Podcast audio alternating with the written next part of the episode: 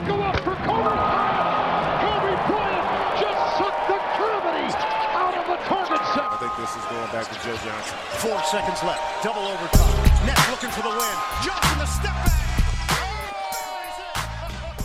Moin und herzlich willkommen zu einer neuen Episode ins Gesicht von Staudemeyer, eurem NBA Podcast. Mein Name ist Dirk Funk, Arne Tegen ist natürlich auch in der Leitung, den darf ich gleich begrüßen. Wir haben heute natürlich wieder eine formschöne Episode für euch vorbereitet. Wir werden durch die Regular Season natürlich wieder reiten, ist ja wirklich voll im Rollen gerade, aber im Prinzip natürlich alles wie erwartet. Die Pistons vorne, die Magic vorne, die Grizzlies sind erster im Westen, also keine großen Überraschungen, würde ich sagen. Wie sieht's aus, Arne Tegen?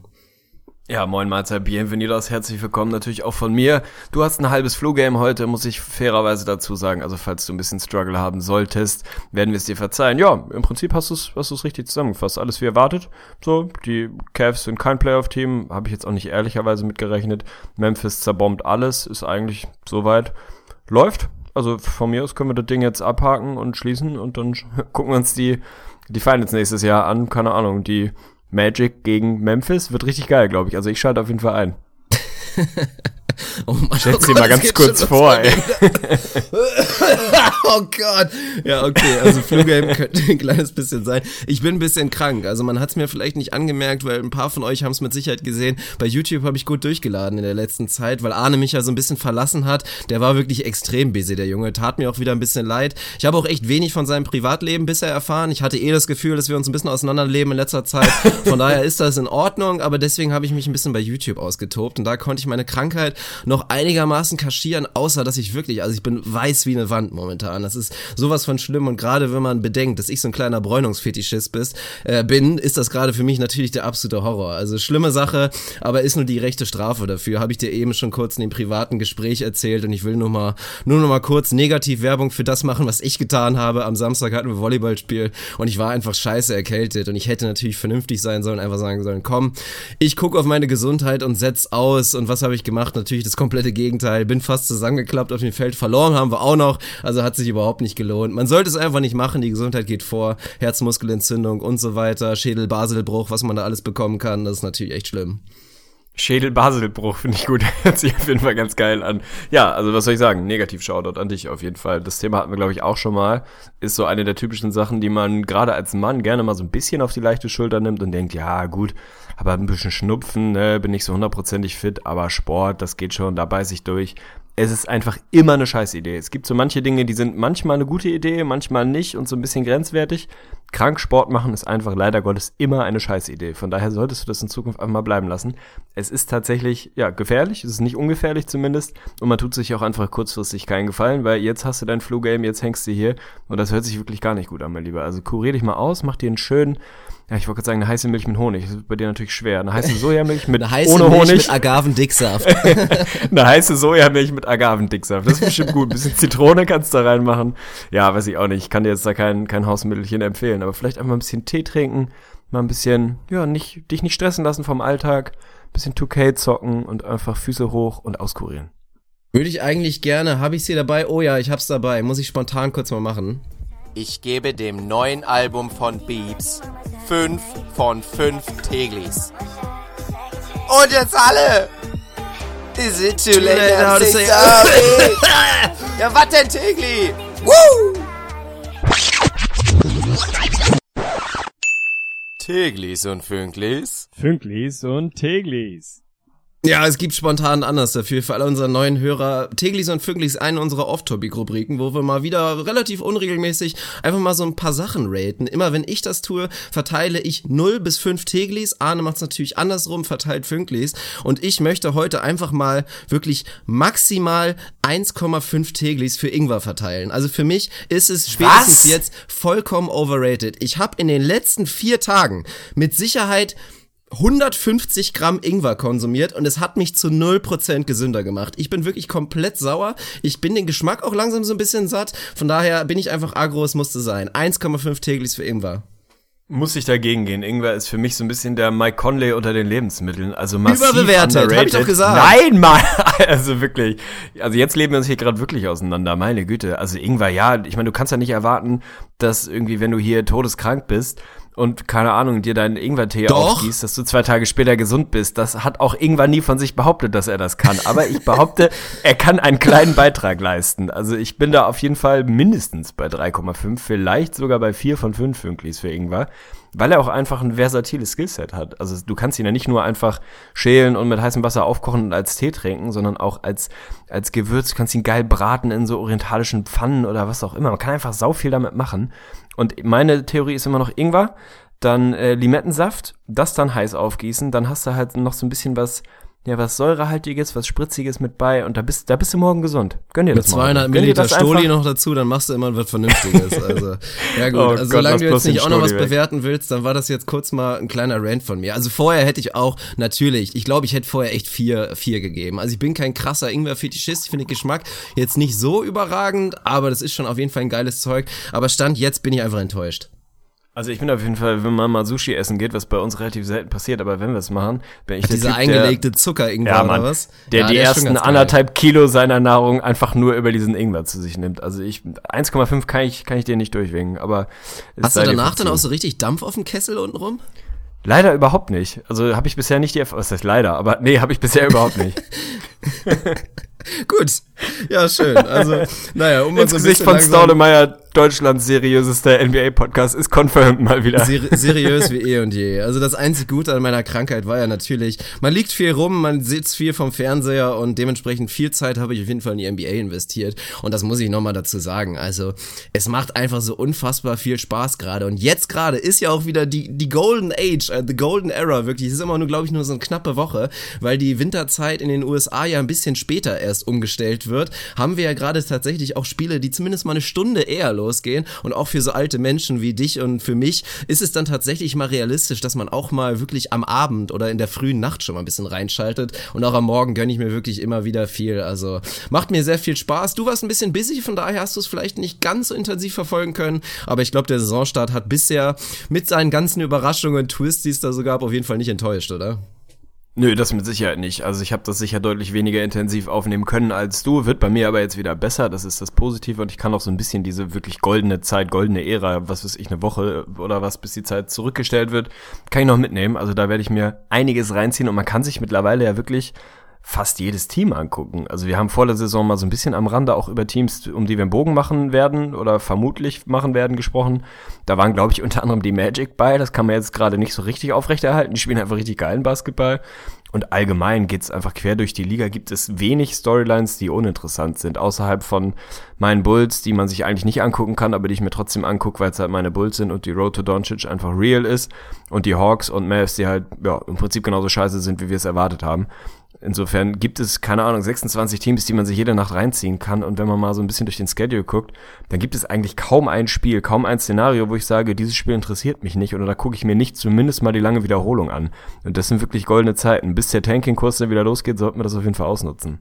Ja, das sehe ich absolut genauso, bis natürlich auf den Bulls-Punkt. Also die Bulls und Atlanta, das sind nach wie vor Teams, da mache ich definitiv einen Bogen drum. Die Suns sind ja auf einmal auch spannend, mussten nur ihren Trainer rausschmeißen, hat scheinbar doch funktioniert. Also wirklich eine verrückte Geschichte, aber wir wollen direkt einsteigen und da freue ich mich natürlich besonders, weil wir ja auch angekündigt haben, dass wir jetzt immer mehr unsere Rubriken wieder reinnehmen werden in der Regular Season. Seit längerer Zeit haben wir jetzt endlich mal wieder einen Hot Seat. Arne hat fünf Themen für mich vorbereitet, auf die ich nicht vorbereitet bin, also muss ich da wirklich ganz spontan drauf reagieren. Ich hau einfach mal den Einspieler raus und dann schauen wir mal, was da so kommt.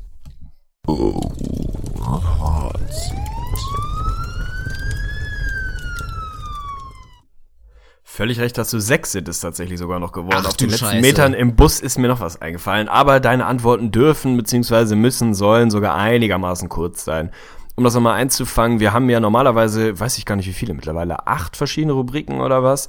Viel natürlich stat-basiert. Da haben wir jetzt bisher nochmal so einen kleinen Bogen drumherum gemacht, weil einfach die Sample Size so klein ist, dass es nur begrenzt Sinn macht, sich jetzt schon über irgendwelche tiefen Metriken, irgendwelche ja, Stat-Duelle hier auszutragen, weil es einfach in keinster Art und Weise aussagekräftig ist oder meistens in keiner Art und Weise. Ein bisschen vielleicht schon und unter anderem darum wird sich dieser Hot Seat drehen. Er ist ein bisschen in Thesenform aufgebaut, also es ist nicht so wie normal, wo ich dir einfach irgendwas raushau und du sagst deine Meinung dazu. Es geht schon in die Richtung, aber im Prinzip werde ich dir jetzt mit einer kleinen Einleitung jeweils sechs Thesen raushauen. Deine Aufgabe ist es mir zu sagen, stimmt oder stimmt es nicht. Nicht im Sinne von Wahrheit oder nicht, Fakt oder Fiktion, sondern mehr im Sinne von, ist das aufrecht zu erhalten oder nicht? Also es geht ein bisschen um erste Eindrücke, die ich, wir, die NBA-Welt aus den ersten, weiß ich nicht, was sind's, acht Spielen mehr oder weniger pro Team, sieben bis acht Spielen, so haben rausholen können und mal zu schauen, ob man davon ausgehen kann, dass das jetzt tatsächlich real ist oder nicht. Also Hot Seat in der Stimmt oder Stimmt nicht Version. Bist du Ich bereit? bin sehr gespannt. Hervorragend. These Nummer eins dreht sich um den guten Christaps Porzingis. Der Junge hat bisher in fünf der sechs Spielen, die die Knicks gemacht haben, mehr als 30 Punkte gescored, ist mit Career High Points unterwegs, Career High Rebounds, PER von 26, ist damit, glaube ich, Top 15 in der Liga. Und der von uns allen geschätzte Penis Kenter hat sich gestern hinreißen lassen zu sagen, der gute Christaps sollte, wenn er so weitermacht, im MVP-Race dabei sein. Ich will von dir wissen, stimmt oder stimmt nicht? Ja, selbstverständlich nicht. Also auch wenn die Knicks gerade eine schöne Überraschung sind und vor allen Dingen auch, ey, ohne Scheiß, das Cantor Porzingis du gefällt mir richtig gut. Also das macht Komisch, oder? Spaß. Da gucke ich richtig gerne zu. Ennis Cantor macht einen super Job, gibt sich Mühe, zeigt einfach, was er kann und sogar noch ein kleines bisschen mehr. Und Porzingis natürlich auch ein geiler Typ. Aber ganz ehrlich, werden die Knicks annähernd irgendwie genug Wins bekommen, dass er tatsächlich für den MVP-Titel ein Kandidat sein könnte? Auf gar keinen Fall. Finde ich nachvollziehbar, da haben wir das erste stimmt nicht. Tatsächlich Fun Fact, habe ich gerade mal nachgeschaut. Porzingis 15. im PER, Ines Kenter 19. Also das ist arguably der beste PR Frontcourt der Liga er gerade. ne? Ja, tatsächlich. Ja. Ist natürlich PER als Metrik auch relativ dankbar für Big Man, aber trotzdem ist eine schöne Storyline. Also die Knicks sind, glaube ich, kann man sagen, hoffentlich kein Konkurrent für meine Bulls um die Road to Doncic, oder? Die sind Nein, schon auf gut, gar keinen was? Fall. Also wirklich nicht. Es gibt da ein paar schöne Storylines. Frank Nicolitina, also wirklich der gute Frankie, ein Future Defensive Player of the Year Kandidat, glaube ich, die längsten Arme der Welt. Also richtig schöne Momente gehabt, auch gegen D. Wade. Die sehen ja fast aus wie Vater und Sohn. Hast du das gesehen? Als die Ja, beiden ja. gegeneinander gespielt haben, sehr, sehr charmant. Ja, sehr stabil. These Nummer zwei. Der gute Ben Simmons sieht bisher, also Sohn von Bill Simmons, sieht bisher absolut überragend aus, muss man mal sagen. Seine Averages fast 18, 9 und 8. Also ist tatsächlich borderline Triple-Double-mäßig unterwegs. Meine These, Verletzungen mal außen vor. Das Rennen um den Rookie of the Year ist jetzt schon entschieden. Stimmt oder stimmt nicht? Ah, zu 90 Prozent. Also Lonzo Ball kann man schon fast sagen, da ist der Abstand also nach sieben Spielen schon fast zu groß, dass er den noch aufholen könnte. Nein, Ben Simmons haben wir ja vorher gesagt, auch in unserem schönen YouTube-Video gemeinsam. Er sollte eigentlich für jeden der Rookie of the Year-Kandidat Nummer eins sein. Das zeigt er gerade auch. Aber man darf nicht vergessen, dass so ein gewisser Jason Tatum, der da irgendwie 50-50-90 gerade loslattet, auch wirklich absolut eine Riesenrolle spielt. Also je nachdem, wie es weitergeht, seine Rolle wird auch nicht kleiner. Wenn Ben Simmons eventuell ein bisschen nachlässt, könnte der gute Jason da eventuell auch noch mal eine Kandidatur abgeben. Bin ich dabei. Wenn wir schon bei den Celtics sind, gehen wir direkt zu These Nummer drei. Die Boston Celtics sind bisher auch ohne Gordon Hayward mit geteiltem besten Rekord 5 und 2 an der Spitze der Eastern Conference. 5-Game-Win-Streak, also haben fünf Dinge in Folge gewonnen. Stellen aktuell die beste Defense der Liga. Meine These, Boston ist auch ohne Gordon Hayward ein Contender im Osten. Stimmt oder stimmt nicht? Nein, das stimmt nicht. Also kein wahrer Contender. Sie sind tatsächlich ein Kandidat, glaube ich, auf einen Homecourt-Platz im Osten. Das habe ich auch ein bisschen unterschätzt. Da habe ich vorher gesagt, für mich sind sie so fünf bis sechs, aber zeigen sie jetzt, dass sie tatsächlich gut kompensieren können. Finde ich sehr, sehr stabil. Schön auch, wie du kompakt antwortest. Gefällt mir gut. Also machst einen guten Job bisher. Damit sind wir bei These Nummer 4 angekommen. Wir gehen rüber in den Westen. Es geht um die Houston Rockets, die ohne den verletzten Chris Paul in den letzten Spielen mehr oder weniger eine 8-Mann-Rotation spielen. 8,5, wie auch immer, kommen nicht so richtig in die Gänge.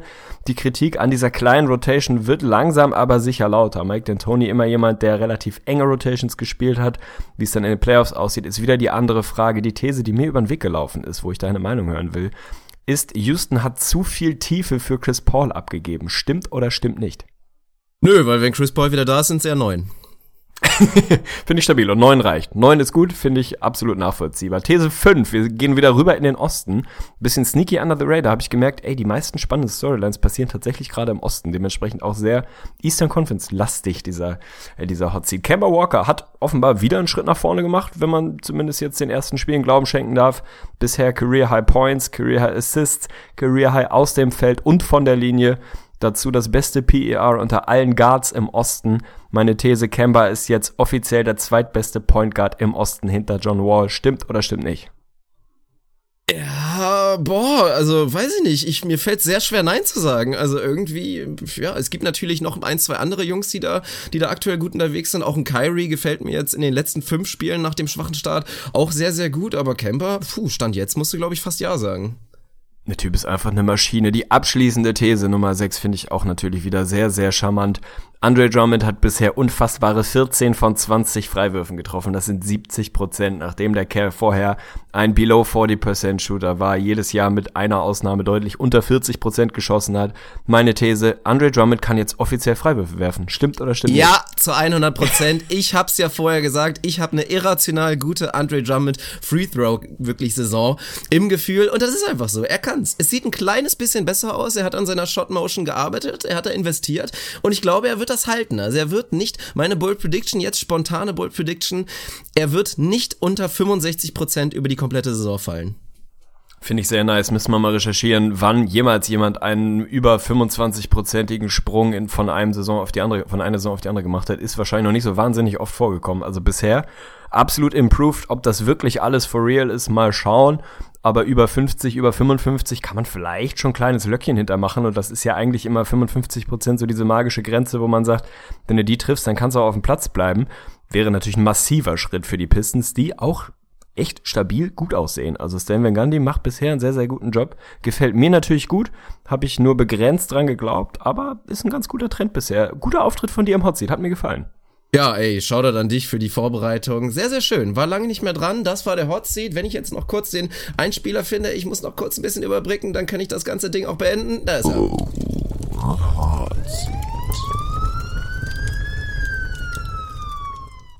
Absolut stabil. Ich habe es eben schon mal gesagt, sehr, sehr viel Eastern Conference, weil da irgendwie für mich aktuell die etwas spannenderen, vielleicht überraschenderen Storylines unterwegs sind. Haben wir den Osten unterschätzt? Oh, ja, schon. Also klar haben wir Teams über, also unterschätzt. Also gerade wenn wir auch zu den Orlando Magic gucken, die für mich natürlich ein Riesenthema sein müssen. Ich ärgere mich wirklich einfach momentan. Also ich ärgere mich, ich, also dass wir vorher, also ohne Scheiß, hätten wir vorher besprochen und hätten gesagt, wir sind, also hätten wir doch eigentlich echt gesagt, wir sind relativ sicher, dass kaum ein Team wirklich in der Lage sein wird, in irgendwie im Szenario wirklich unser Best-Case-Szenario zu überbieten. Und Stand jetzt werden die Orlando Magic das eventuell schaffen. Also die könnten wirklich unser Best-Case-Szenario einfach mal locker überflügeln. Und das wäre eine Sache, da hätten wir ja vorher gar nicht dran geglaubt. Aber jetzt so mit diesen ersten so kleinen Takes, die man dazu haben kann und Sachen, die man da, also Takeaways, die man da mitnimmt, also ja, es macht irgendwie auch schon ein kleines bisschen Sinn, dass die gut sind. Ja, weiß ich nicht. Ich weiß nicht mehr genau, wo wir sie im Best Case eingeordnet haben. Wir haben sie realistisch, glaube ich, auf Platz 12 Ja, im was haben wir? Wir haben, glaube ich, maximal- Anfang der 30er. Maximal was, was Anfang zugetraut? 40 gesagt oder so, 42, Ja, genau. vielleicht 43. Ich würde auch mal ver vermuten, dass wir ihnen im Best Case so ein Bottom Playoff Seed zugetraut haben. Die sehen richtig gut aus. Gibt's Gründe für? Es gibt Gründe, die oder Argumente, die dafür sprechen, dass das ein bisschen in der Form nachhaltig ja aufrechterhaltbar ist. Es gibt auch einige, die dagegen sprechen, wenn man mal ehrlich ist. Aaron Gordon sieht aus, als hätte er echt einen soliden Schritt nach vorne gemacht. Der Shot ist vor allem scheinbar da und das ist kein Geheimnis, dass das bei ihm ja, natürlich die, die größte Baustelle oder der größte Hebel, wo er wirklich einen massiven Sprung nach vorne machen kann. Das sieht richtig gut aus. Wutsch hatte zwischenzeitlich mal eine Phase, dass er auf einmal, keine Ahnung, Brook Lopez 2.0 war und einfach nur noch Dreier hat regnen lassen. Wenn man mal reinguckt, die, die Percentage, die die bisher schießen, die kann eigentlich als Team nicht ernsthaft aufrechtzuerhalten sein. Die schießen aktuell, lass mich nachgucken, 44,1% als Team. Das ist ganz klar Bestwert in der Liga und ist nicht aufrechtzuerhalten über die Saison. Aber wenn die unter den Top-Teams mit dabei sein können, keine Ahnung, 39, 40 Prozent, also so ein bisschen auf Augenhöhe mit den Warriors, was die Percentage angeht, mitschießen können, ja, dann ist das auf einmal echt ein sneaky gutes Team. Wenn Aaron Gordon Wurf hat, dann ist der Kern absolutes Biest. Also, ja, weiß ich nicht, ob wir sie wirklich, ich weiß gar nicht, wie wir, wie wir argumentiert haben, dass es am Ende nicht reicht. Wahrscheinlich haben wir auch mal wieder irgendwo hier und da ein Trade am Horizont aufkommen sehen.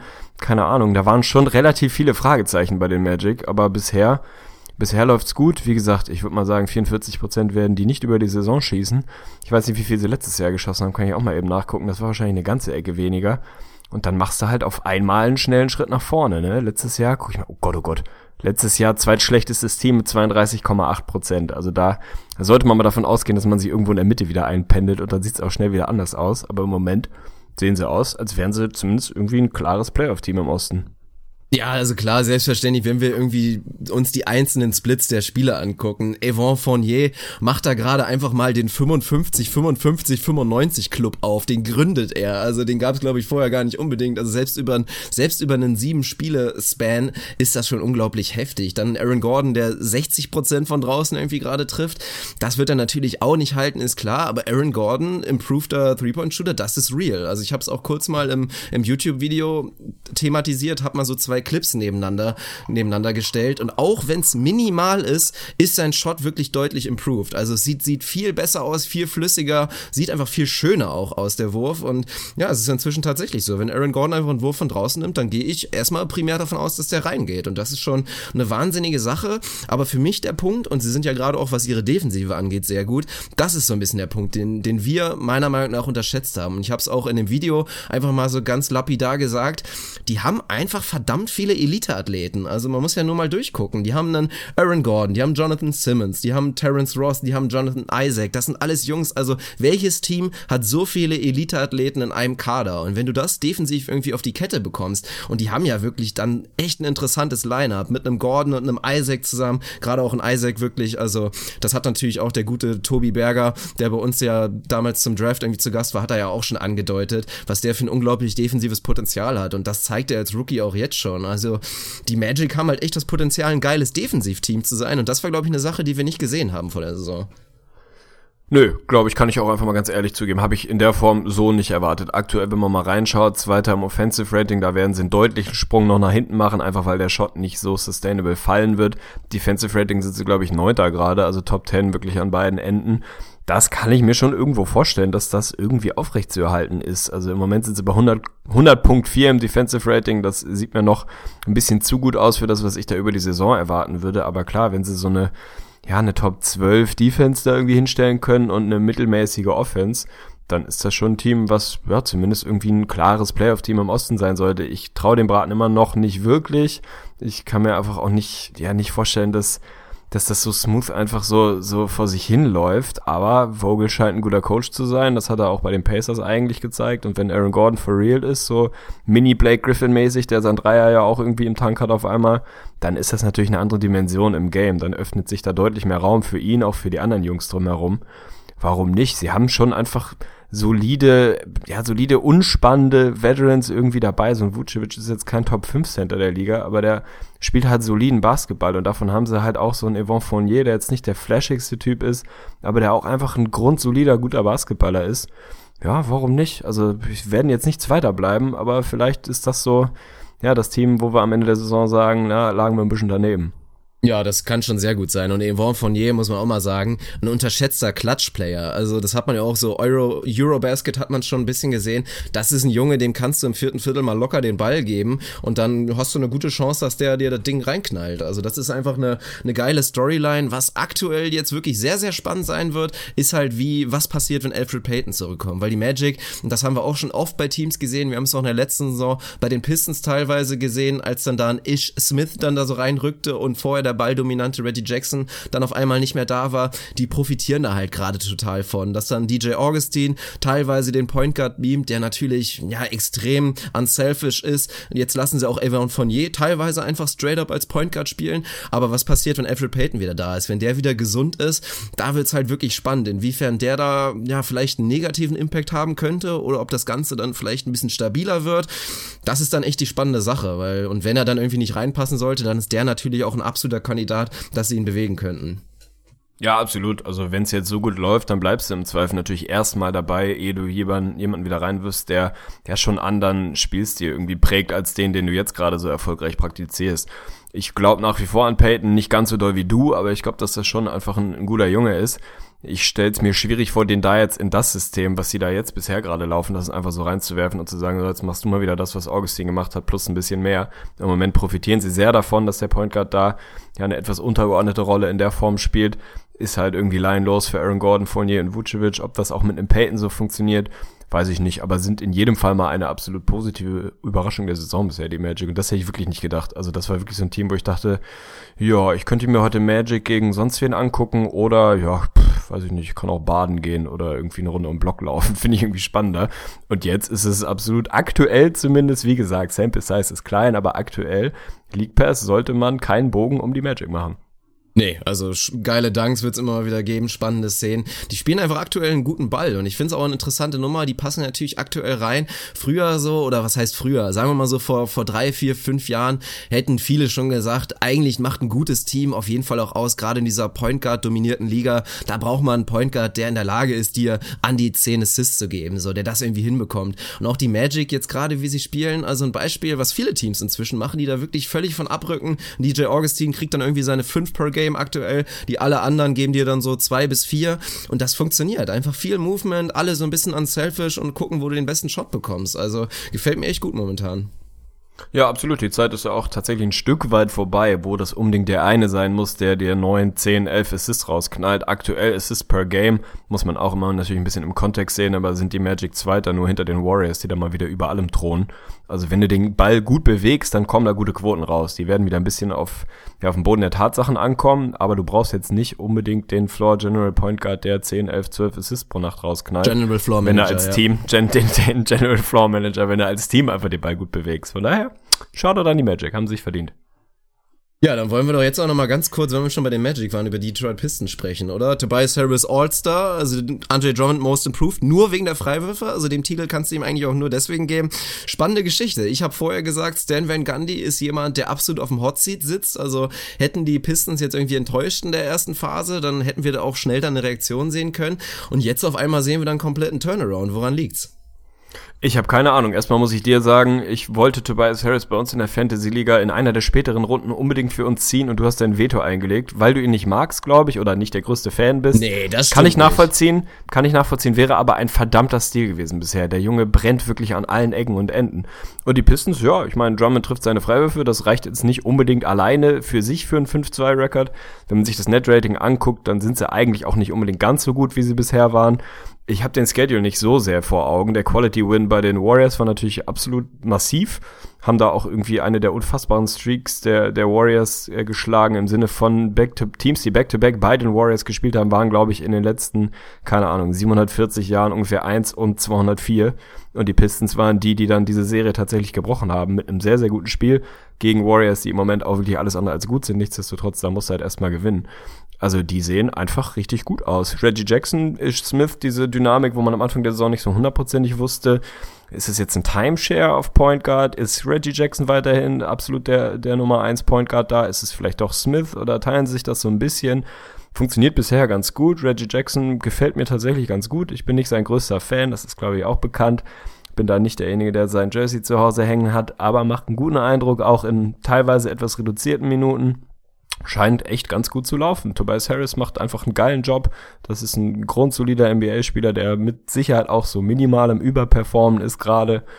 Ja, Schedule, wie gesagt, habe ich nicht so genau vor Augen, aber bisher sehen die richtig gut aus. Sieht rund aus. Freut mich für Stan Van Gundy, der massiv in der Kritik war schon oder zumindest massiv auf den imaginären Hot Seats saß, im Sinne von, wenn die Pistons wieder irgendwie Playoffs verpassen oder kleine Enttäuschung sein sollten, dann geht das da ganz fix irgendwie in eine andere Richtung. Bisher scheint er sich auf seinem Stuhl festzukrallen und das finde ich gut, weil ich feiere den Mann.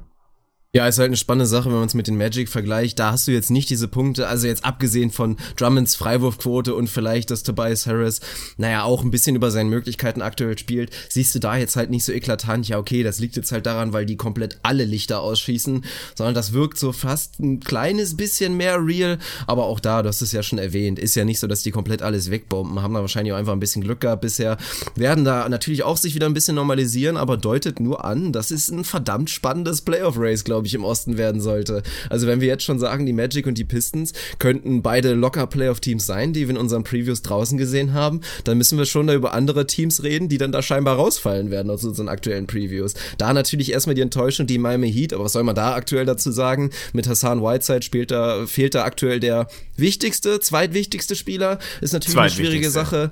Ja, ich weiß, dass du Dragic gerne magst, ist ja schon klar. Und die Sixers aktuell natürlich drei und vier, auch so ein kleines bisschen holprig, so der Joel Embiid-Hype ist ordentlich abgekühlt. Also da hätten, glaube ich, auch die wenigsten damit gerechnet, dass man so wenig über Joel Embiid bisher redet nach den ersten sieben Spielen. Ja, es wird verdammt spannend, ey. Also erstens meinte ich mit dem besten Spieler der Heat natürlich Dion Waiters, dann Whiteside, dann kommt Goran Dragic. Das sollte eigentlich klar sein. Ja, es, wir müssen uns ja, überlegen, wer dann dafür tatsächlich tendenziell rausfallen könnte. Wie gesagt, sieben Spiele, da ist noch nichts im Brunnen. die Heat, da gehe ich eigentlich davon aus, dass sollte Whiteside dann relativ zeitnah wieder dabei sein, dass sie da den, den Turnaround schaffen. Haben sie letztes Jahr geschafft. Ganz so dramatisch sollten sie die erste Saisonhälfte vielleicht nicht spielen, weil du nicht jedes Jahr mit 30 und 11 dann die zweite Hälfte spielst. Die Sixers finde ich ein bisschen mit 3 zu 4 ein bisschen unter Wert verkauft, ehrlich gesagt. Von denen habe ich relativ viel gesehen. Die haben mir echt ganz gut gefallen. Die haben ein paar Dinger verloren, die man nicht unbedingt verlieren muss, insbesondere gegen die Rockets da, das erste Spiel von ein paar Tagen, als Eric Gordon da den Dreier noch mit dem Buzzer reinknallt. Das muss man nicht verlieren. Die gefallen mir eigentlich gut. Und weil du Embiid ansprichst, bin ich auch drüber gestolpert. Die On-Off-Stats von Joel Embiid sehen schon wieder, ja, kleine Sample Size, unfassbar aus. Mit dem Kerl auf dem Platz sind die ein Expected 51 Win-Team. Mit ihm neben dem Platz 32 Wins. Die Diskrepanz ist wieder mal bei keinem so krass wie bei Embiid. Wenn der auf dem Platz steht, sind die nach wie vor ein überragend gutes Team bisher. Natürlich, die Storyline ist ein bisschen dünner, vor allem weil Ben Simmons einfach einen sackguten Eindruck macht, ihm da so ein bisschen ja, Spotlight wegnimmt, zumindest was so die großen, die großen News und Storylines angeht, weil er einfach einen sauguten Eindruck macht. Aber wenn Embiid auf dem Platz steht, dann sind die Sixers auch in diesem Jahr wieder ein saugutes Team. Ja, von daher, bei denen mache ich mir jetzt nicht ewig viele Sorgen. Ich finde, wenn ich mir so die Spiele angucke, die sie bisher gespielt haben, sollten sie eigentlich eher bei 4 und 3 als bei 3 und 4 sein und schon bist du auf einmal Sechster, Siebter und es sieht nicht ganz so düster aus. Der Hype war vielleicht ein bisschen zu groß, aber ich bin jetzt nicht enttäuscht von den Sixers eigentlich. Ich finde eher, dass das bisher ganz gut läuft, wenn man mal, mal überlegt, dass du da auch mit Ben Simmons einfach ein neues Piece, was, ja, was viel Aufmerksamkeit braucht, irgendwie rein, reingeworfen hast, mit einem Reddick einen neuen Mann dabei gehabt hast, der jetzt irgendwie zwei Spiele verpasst hat. Also da lief auch bisher nicht alles glatt, dass sie überhaupt schon drei Wins rausgeholt haben und auch einen relativ schweren Schedule gehabt haben, allein schon zweimal die Rockets. Stimmt mich eigentlich eher positiv. Also da bin ich relativ optimistisch, dass wir mit Platz acht, wenn sie denn fit bleiben, da nicht so verkehrt lagen. Bin ich komplett bei dir. Also aktuell bin ich auch noch hoffnungsvoll. Das ist, glaube ich, echt relativ normal. Da hat sich viel verändert. Da hatten wir auch noch dieses ganze Markel Falls Drama. Glaube ich, müssen wir heute nicht groß Absolut. drauf eingehen. War so ein Riesenthema in der letzten Zeit. Der soll mal ganz locker zusehen, dass seine Schulter irgendwann wieder klarkommt und dann wollen wir ihn gerne Basketball spielen sehen. Aber ich habe es ja eben schon gesagt, aktuell fühlen sich die Boston Celtics und vor allen Dingen Danny Ainge, glaube ich, verdammt gut mit ihrem Move. Meine Fresse, ey. Wenn man das jetzt mal kurz im Nachhinein nach dieser, ja, kurzen Zeit betrachtet, ist schon eine heftige Nummer. Aber ansonsten gefällt mir auch viel wirklich gut. Und die Sixers probieren ja auch noch ein bisschen rum. Jetzt haben sie Sharic wieder mit ins Starting Lineup genommen und muss ich auch sagen, gefällt mir viel besser. Also ich finde das wirklich ein geiles Lineup, wenn sie auch wirklich groß bleiben und dann wirklich all in gehen und sagen, okay, Ben Simmons, du bist jetzt wirklich unser Point Guard. Dann spielen sie mit dem Sharic, dann spielen sie mit dem Covington, der mal wieder so einen riesen Impact hat. Also man könnte natürlich Embiid, klar, aber man könnte wirklich nach wie vor fast sagen, dass Robert Covington der wichtigste Spieler der Philadelphia 76ers ist. Also so einen wahnsinnigen Impact hat, spielt mal wieder ab bisher eine, eine richtig, richtig gute Saison und dann guckst du halt, wie das irgendwie sonst noch löst. Also da gibt's genug Leute, die da auch noch mit reingeworfen werden. JJ Reddick hatte ein bisschen enttäuscht in den ersten Spielen, aber hat jetzt auch mal wieder eine schöne Leistung gezeigt. Also an denen glaube ich auch weiterhin, dass er seine Rolle finden wird. Und dann fühle ich mich eigentlich auch nach wie vor ganz wohl damit, die Sixers eigentlich echt gut zu sehen. Also ich würde jetzt nicht schon anfangen zu sagen, oh okay, die verpassen eventuell doch wieder die Playoffs. Joel Embiid scheint relativ gesund zu sein. Das sind alles positive Stories. Und Ben Simmons allein ist das Eintrittsgeld ja echt schon wert oder den, den League Pass auf jeden Fall schon wert. Bin ich absolut dabei. Ich würde sagen, wir kriegen langsam mal die Transition zu unserem ersten, vielleicht etwas längeren Themenblock, den ich für dich mit einer einfachen Frage einleiten möchte. Wünschst du dir schon David Blatt zurück an der Linie bei den Cleveland Cavaliers?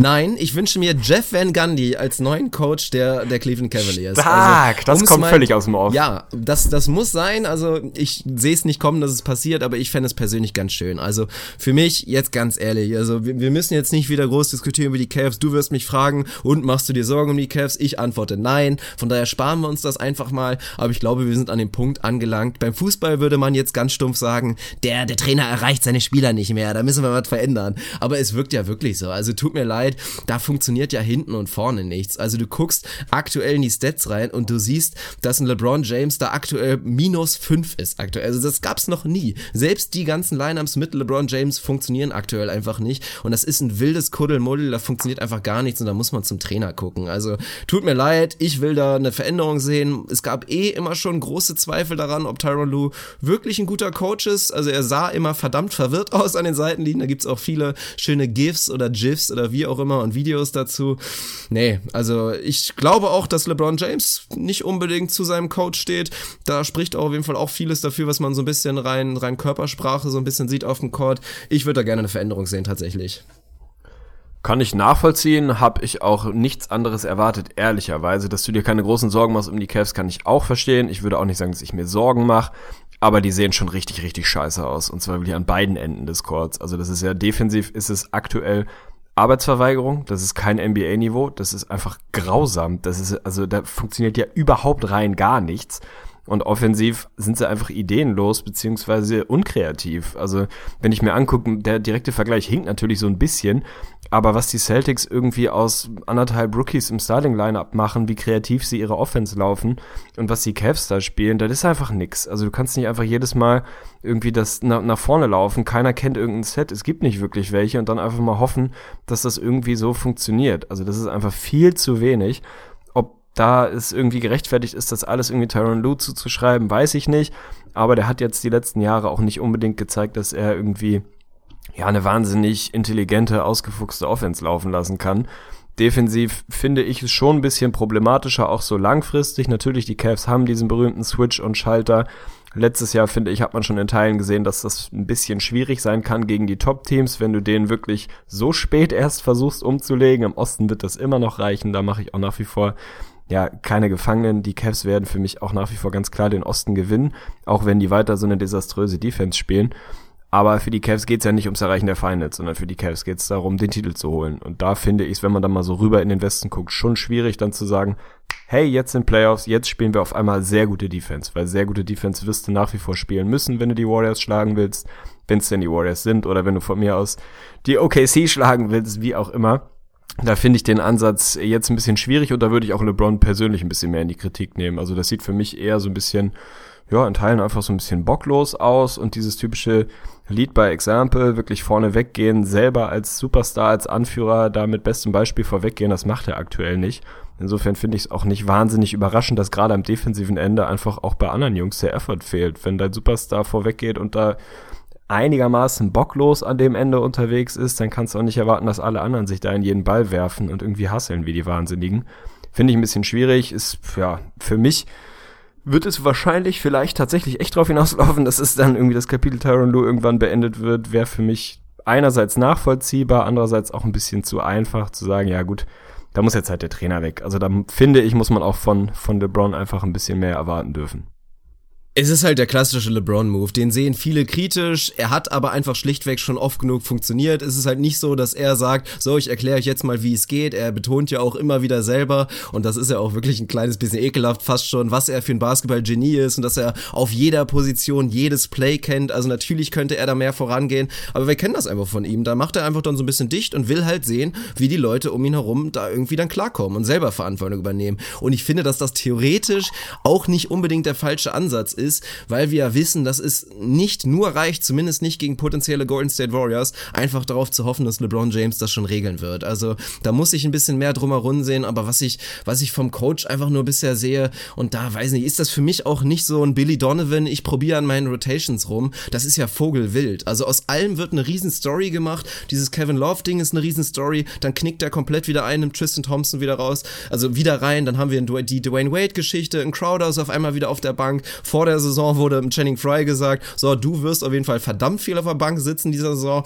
Was sieht man? Alle Lineups, in denen Channing Fry auf dem Platz steht, funktionieren super. Die Kyle Korver Lineups funktionieren super, aber er kriegt es überhaupt nicht hin, da irgendwie eine Identität zu schaffen. Und da zweifle ich einfach ein bisschen. Also habe ich von den vielen Anpassungen, die er bisher gemacht hat, sehe ich einfach keine Fruchten. Und dann reicht es auch nicht, sich da irgendwie bei der Press Conference hinzusetzen und zu sagen, ja, ich sehe keinen Effort. Also klar, ich meine, da hast du so ein bisschen die Suns-Problematik. Und manchmal ist es vielleicht tatsächlich so einfach. Ich weiß es nicht. Es ist wirklich auch krass, weil du guckst in die individuellen defensiven Statistiken rein und da ist alles in Ordnung. Also diese ganzen Sachen, einfach nur eins gegen eins seinen Mann zu verteidigen, da ist bei den Cavs alles Lacho. Also wirklich alles super. LeBron wahnsinnig gute Statistiken, auch viele anderen, bis auf so natürlich wieder dieser Klassiker fehlende Rim Protection von Kevin Love und Tristan Thompson, sehen die Statistiken da super aus. Aber alle anderen Sachen, wie reagierst du auf irgendwelche Rotations, wie, wie, was ist die defensive Identität, da sind dann halt diese ganzen Sachen, wo man am Ende sagt, das ist irgendwie Arbeitsverweigerung. Aber kannst du mir ja nicht erzählen, dass der Coach da nicht eigentlich auch irgendwie seinen Fingerabdruck haben müsste?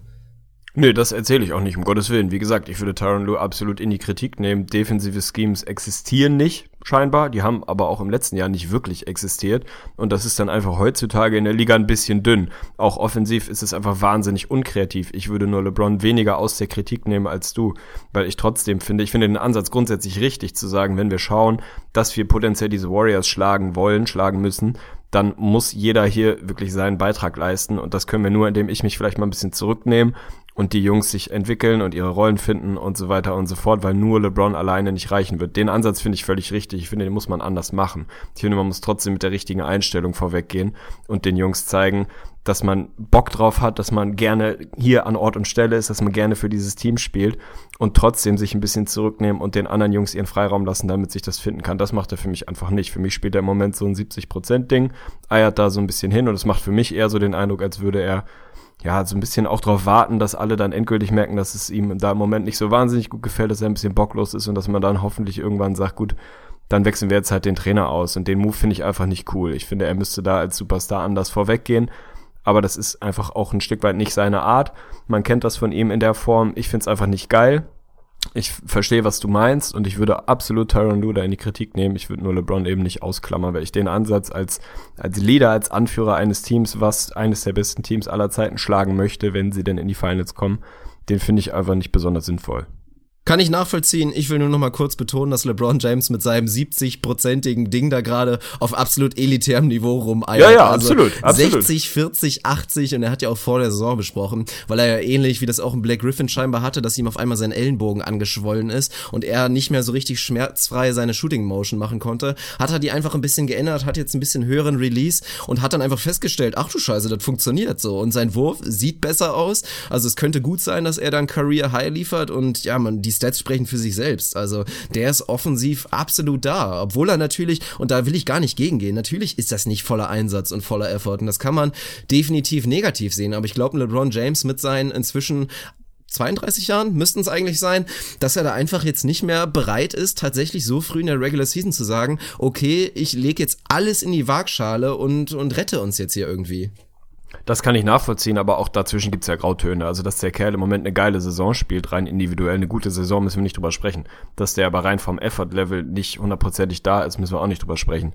Dass der jetzt nicht in den ersten Spielen im Oktober, hat er auch selber gesagt, wie so ein Geisteskranker über den Platz hasselt und sich irgendwie in jeden Loose Ball wirft, finde ich völlig richtig. Der Kerl ist was, 14, 15 Jahre in der Liga, jedes Jahr in den Finals mehr oder weniger. Der Körper ist einfach geschunden nach vielen, vielen Jahren. Finde ich auch richtig, sich da ein Stück zurückzunehmen. Ich würde es nur versuchen eher mit einer, weiß ich nicht, mit einer anderen Attitüde, nicht mit diesem ja, ich habe halt auch einfach gerade nicht so wirklich Bock und es ist mir eigentlich auch einigermaßen egal, wie viele Spiele wir gerade gewinnen und verlieren. Das strahlt er für mich so aus. Und das sendet für mich einfach ein bisschen falsche Impulse und führt jetzt nicht unbedingt dazu, dass andere Leute, gerade Leute, die neu da sind, sagen, boah geil, zum Glück bin ich hier, es macht richtig Laune gerade, ey, wir sind richtig happy, es macht total viel Spaß. Und scheiß mal drauf, dass sie im Moment noch nicht so gut verteidigen. Also das Gegenbeispiel sind ja so ein bisschen die Warriors, die halt auch scheiße verteidigen gerade, aber irgendwie anders. Da ist es halt einfach noch eine andere Geschichte. Ich finde das, weiß ich, ich weiß nicht, ob es der richtige Weg ist, dass die Cavs am Ende, wenn dann Playoff, äh, Playoffs anstehen, das Team sind, was es zu schlagen gilt im Osten. Da ändert sich natürlich irgendwie auch nichts dran, auch wenn Tyron Lue dann noch Coach ist. Insofern, äh, ja, würde ich ihn dann natürlich mit in die Kritik nehmen. Also das ist einfach, warum spielt Jay Crowder so wenig? Ja, er funktioniert offensiv noch nicht so wirklich, aber da muss man sich halt Wege überlegen, wie er funktionieren kann, weil den wirst du brauchen. So, der spielt jetzt irgendwie unter 22 Minuten mehr oder weniger, hat er die letzten ganzen Jahre nie gespielt. Dafür spielt irgendwie Jeff Green fast mehr. Das macht halt irgendwo nicht so wirklich Sinn. Und ich bin auch bei dir, es ist von von Rotation-Seite nicht so dieses Billy Donovan-Modell, ich versuche mal ein bisschen rum und nehme bewusst mir Zeit und experimentiere, bis ich die Lineups gefunden habe, sondern es wirkt einfach völlig hilflos und völlig planlos. So, boah, fuck, funktioniert gerade irgendwie nicht mit Lauf auf der 5. Äh, man könnte sich mal überlegen, warum es nicht funktioniert, wie man es anpassen kann, oder man sagt halt, äh, komm, Tristan Thompson, starte du mal wieder so. Ja, ey, das kann halt irgendwo nicht die Lösung sein. Also das ist einfach zu dünn und wird so in der Form nicht reichen, um ein richtiges Top-Team zu schlagen. Zum Glück haben sie im Osten nicht wirklich eins unterwegs. Insofern ist der Druck vielleicht auch nicht ganz so groß. Aber ja, so richtig rund läuft's da auf jeden Fall nicht. Nein, also es ist ja, sagen wir immer wieder, wir wissen alle nicht wirklich, wie gut ist ein Tyron Lue inzwischen, aber die Storyline sieht einfach momentan verdächtig danach aus, also dass wir da, dass wir da eine Veränderung sehen könnten. Und selbst wenn Tyron Lue bleiben könnte, die Cavs werden einfach nach wie vor ein Team sein, was locker dann auf einmal wieder so einen heftigen Run im Tank hat, wo dann auf einmal alles stimmt und die wieder 18 Spiele hintereinander gewinnen. Also das ist gar kein Problem. Und weil du es eben kurz erwähnt hast, möchte ich nur noch mal kurz betonen, wie unfassbar widerlich ich es inzwischen finde, dass die Warriors einfach bei jeder Gelegenheit Gelegenheit inzwischen nur noch immer betonen, oh, wir sind ja so weit davon entfernt, 100% zu haben. Oh nee, wir haben die Clippers gerade mit 30 Punkten geschlagen. Nee, nee, wir waren trotzdem noch total schlecht. Ja, das mag ja alle sein, wir wissen alle, wie gut ihr seid, aber mich nervt's langsam, dass es wirklich jedes Mal betont wird. Ist mir nicht über den Weg gelaufen, ehrlicherweise. Doch, also ey, ich ohne Scheiß. kenne jedes es Mal. nur von Steve Kerr. Natürlich ist es Aufgabe von Steve Kerr zu sagen, dass die Warriors bisher keinen guten Basketball spielen. Und das tun sie auch nicht. Es reicht, um trotzdem die mit Abstand beste Offense zu sein, einfach weil das Talentlevel unfassbar hoch ist. Defensiv ist der Effort überhaupt nicht da, ist der Fokus überhaupt nicht da. Offensiv sind sie total careless mit dem Ball, produzieren Turnover wie die Wahnsinnigen. Also genau die Probleme, die man bei den Warriors immer sieht, wenn sie halt nicht richtig, nicht richtig scharf sind. So würde ich ihnen das äh, kritisieren wollen, dass die jetzt gerade nicht scharf sind? Nö, mein Gott. Also die haben halt andere Sorgen und das ist dieses typische drei Jahre in Folge Feine, zweimal aus drei Jahren gewonnen, so ein bisschen ja, vielleicht geht's auch mit irgendwie ein paar Prozent weniger und dann schauen wir mal. Und wir müssen keine 70 Wins holen. Finde ich grundsätzlich richtig und ich finde es auch nachvollziehbar, dass ein Steve Kerr weniger darauf, darauf schaut, was irgendwie gerade schon ganz gut läuft, sondern vielmehr darauf schaut, was nicht gut läuft. Dass sich das dann so anhört oder vielleicht auch so gemeint ist wie ein, ja, wir spielen im Moment einfach keinen besonders guten Basketball. Kann ich nachvollziehen, finde ich aber einfach grundsätzlich richtig. Also finde ich einfach zutreffend, dass Steve Kerr sagt, wir sind im Moment sehr weit davon entfernt, unser besten Basketball zu spielen, dass es trotzdem reicht für 5 und 3 und dafür die Clippers mal eben wegzuschießen. Das ist halt, ja, leider Gottes der Tatsache geschuldet, dass dieses Team so viel Talent hat wie kein anderes und sich das einfach erlauben kann, nicht besonders gut zu spielen und trotzdem viele Spiele zu gewinnen. Ich meine, der Rekord 5-3 lügt auch so ein bisschen. Irgendwie zwei Spiele gegen die Raptors und Wizards, mindestens eins davon musst du verlieren, vielleicht musst du sogar beide verlieren. Da kriegen sie so diese typische Superstar-Bailouts hinten raus, weil das Talent einfach da ist. Aber dass die Warriors bisher nicht besonders gut spielen, finde ich, kann man nicht wirklich bestreiten. Und ich finde es auch legitim, vor allem als Coach, das dann auch zu betonen. Wenn man es einmal sagt oder vielleicht zweimal sagt, aber auch die Spieler betonen es gerne, auch in Draymond Green betont es natürlich gerne. Das ist so ein bisschen komisch für mich, weil das ist ja das Ding, es wirkt so, als ob die sich selber so ein bisschen so eine Storyline fabrizieren wollen, damit sie so ein bisschen hier dieses viel zitierte, viel zitierte Adversity, dass man sich das so ein kleines bisschen generiert, weil was ja spannend ist, nach dem ja eigentlich verkorksten Start, hast du irgendwo gelesen, oh, die Warriors sind in der Krise, vielleicht sind sie diese Saison nicht so gut. Nein, weil jeder weiß, dass es natürlich absolut nicht den Tatsachen entsprechend ist, was die Warriors da gerade auf dem Court liefern. Also, und dann, dass sie das halt selber von sich heraus so krass irgendwie nach draußen tragen, finde ich irgendwie fast schon ein kleines bisschen witzig. Okay, da kann ich, also kann ich nicht nachvollziehen, ehrlicherweise, aber muss ich auch nicht. Also da sind wir dann einfach, das, ich, ich finde das relativ alternativlos aus Sicht der Warriors genau so damit umzugehen, nämlich Schwächen zu benennen, sich nicht dafür zu feiern, dass sie schon fünf Spiele gewonnen haben, sondern eher zu sagen, ey Leute, wenn wir wirklich was reißen wollen dieses Jahr, dann müssen wir da noch eine deutliche Schippe drauflegen. Können wir halt auch. Das mag irgendwie falsch ankommen oder anders ankommen. Ich weiß ja gar nicht, wie, wie die Intention ist, wie sie es ausdrücken wollen. Bei mir kommt es einfach nur an wie ein, ey, uns ist schon bewusst, das wird so in der Form noch nicht reichen. Da müssen wir irgendwie einen besseren Job machen, wenn wir wirklich richtig erfolgreich sein wollen. Finde ich also völlig nachvollziehbar, aber vielleicht fassen wir es einfach unterschiedlich auf. So. Man merkt, dass du zu busy warst in letzter Zeit und dementsprechend, glaube ich, nicht so häufig damit konfrontiert wurdest. Ich glaube, das ist tatsächlich der einzige Punkt, den wir gerade da als, als Streitpunkt haben. Aber ansonsten, um noch ein letztes Mal im Osten zu bleiben, möchte ich nur einen Shoutout verteilen und zwar an die Boston Celtics und da natürlich auch an Brad Stevens, den Coach, der einfach da selber, ja, einen guten Job gemacht hat, der, der wirklich im großen Gegenteil zu Tyron Lue viel richtig macht. Und das sind Sachen, die einfach Sinn machen. Der musste seine Rotation auch immer wieder anpassen und macht auch einfach einen stabilen Job. Also immer wieder situativ reagiert er dann da wieder, dann schmeißt er dann Aaron Baines mal wieder rein, weil es so besser passt oder nimmt er dann Aaron Baines mal wieder auf die Bank, weil er irgendwie dann gegen Greg Monroe auf der, also der auch natürlich von der Bank kommt, dass er da verteidigen muss. Das sind Sachen, die mir gut äh, gut gefallen und ja, die reagieren einfach wahnsinnig gut darauf. Ich habe Kyrie angesprochen, der einen super Eindruck macht, auch letzte Nacht wirklich, Mann, Mann, Mann, also wirklich wieder eine ganz, ganz starke Leistung. Al Horford, richtig, richtig gut momentan, 16 und 10 und auch natürlich mit wahnsinnigen Shooting Splits. Und Jason Tatum habe ich natürlich angesprochen, also das ist völliger Wahnsinn, was er da macht. Und Jalen Brown struggelt ein kleines bisschen mit seiner großen Rolle, aber er ist trotzdem einfach ein positiver Impact-Player. Und auch ein letztes Shoutout will ich einfach mal verteilen, weil wir es ja vielleicht nicht oft genug machen als deutscher Podcast. Aber Shoutout an Daniel Theismann, Alter. Hätte vor der Saison dem Jungen einer mal gesagt, du spielst 60, 16 Minuten pro Spiel und machst da echt einen soliden Job. Also pff, muss man sagen. Also, dass der sich da so etabliert hat inzwischen, ein kleines bisschen schon in der Rotation, die natürlich jetzt auch ein bisschen enger geworden ist ohne Hayward, muss ich sagen, Respekt. Also gefällt mir auch ganz gut, der Mann. Ist einfach ein grundsolider Typ so. Guten Basketball-IQ, bringt seine Athletik da gut auf die Platte, macht sehr, sehr viel richtig, ist offensiv natürlich ein kleines bisschen limitiert, das merkt man auch, aber gefällt mir echt gut bisher, was er da macht bei den Celtics. Definitiv. Also Dennis Tice gefällt mir sehr, sehr gut in seiner reduzierten Rolle bisher. Hätte ich auch nicht gedacht, dass er da so schnell seine Minuten bekommen kann. Liegt natürlich auch so ein bisschen daran, dass Hayward raus ist, sich die Minuten allgemein so ein bisschen schieben. Aber es ist, finde ich, nur wieder das confirmed, was eigentlich alle Land auf Land ab schon gewusst haben, dass Brad Stevens einfach mittlerweile belegbar eindeutig ein extrem guter Coach ist. Also das musste er erstmal schaffen, ohne einen Gordon Hayward mit so vielen Neuen da so schnell Lösungen, Lineups und Wege und Rotations zu finden, einfach ein gutes Team zu sein. Wie gesagt, die stellen aktuell die beste Defense der Liga. Auch ein Kyrie Irving fügt sich da in das Konstrukt ein.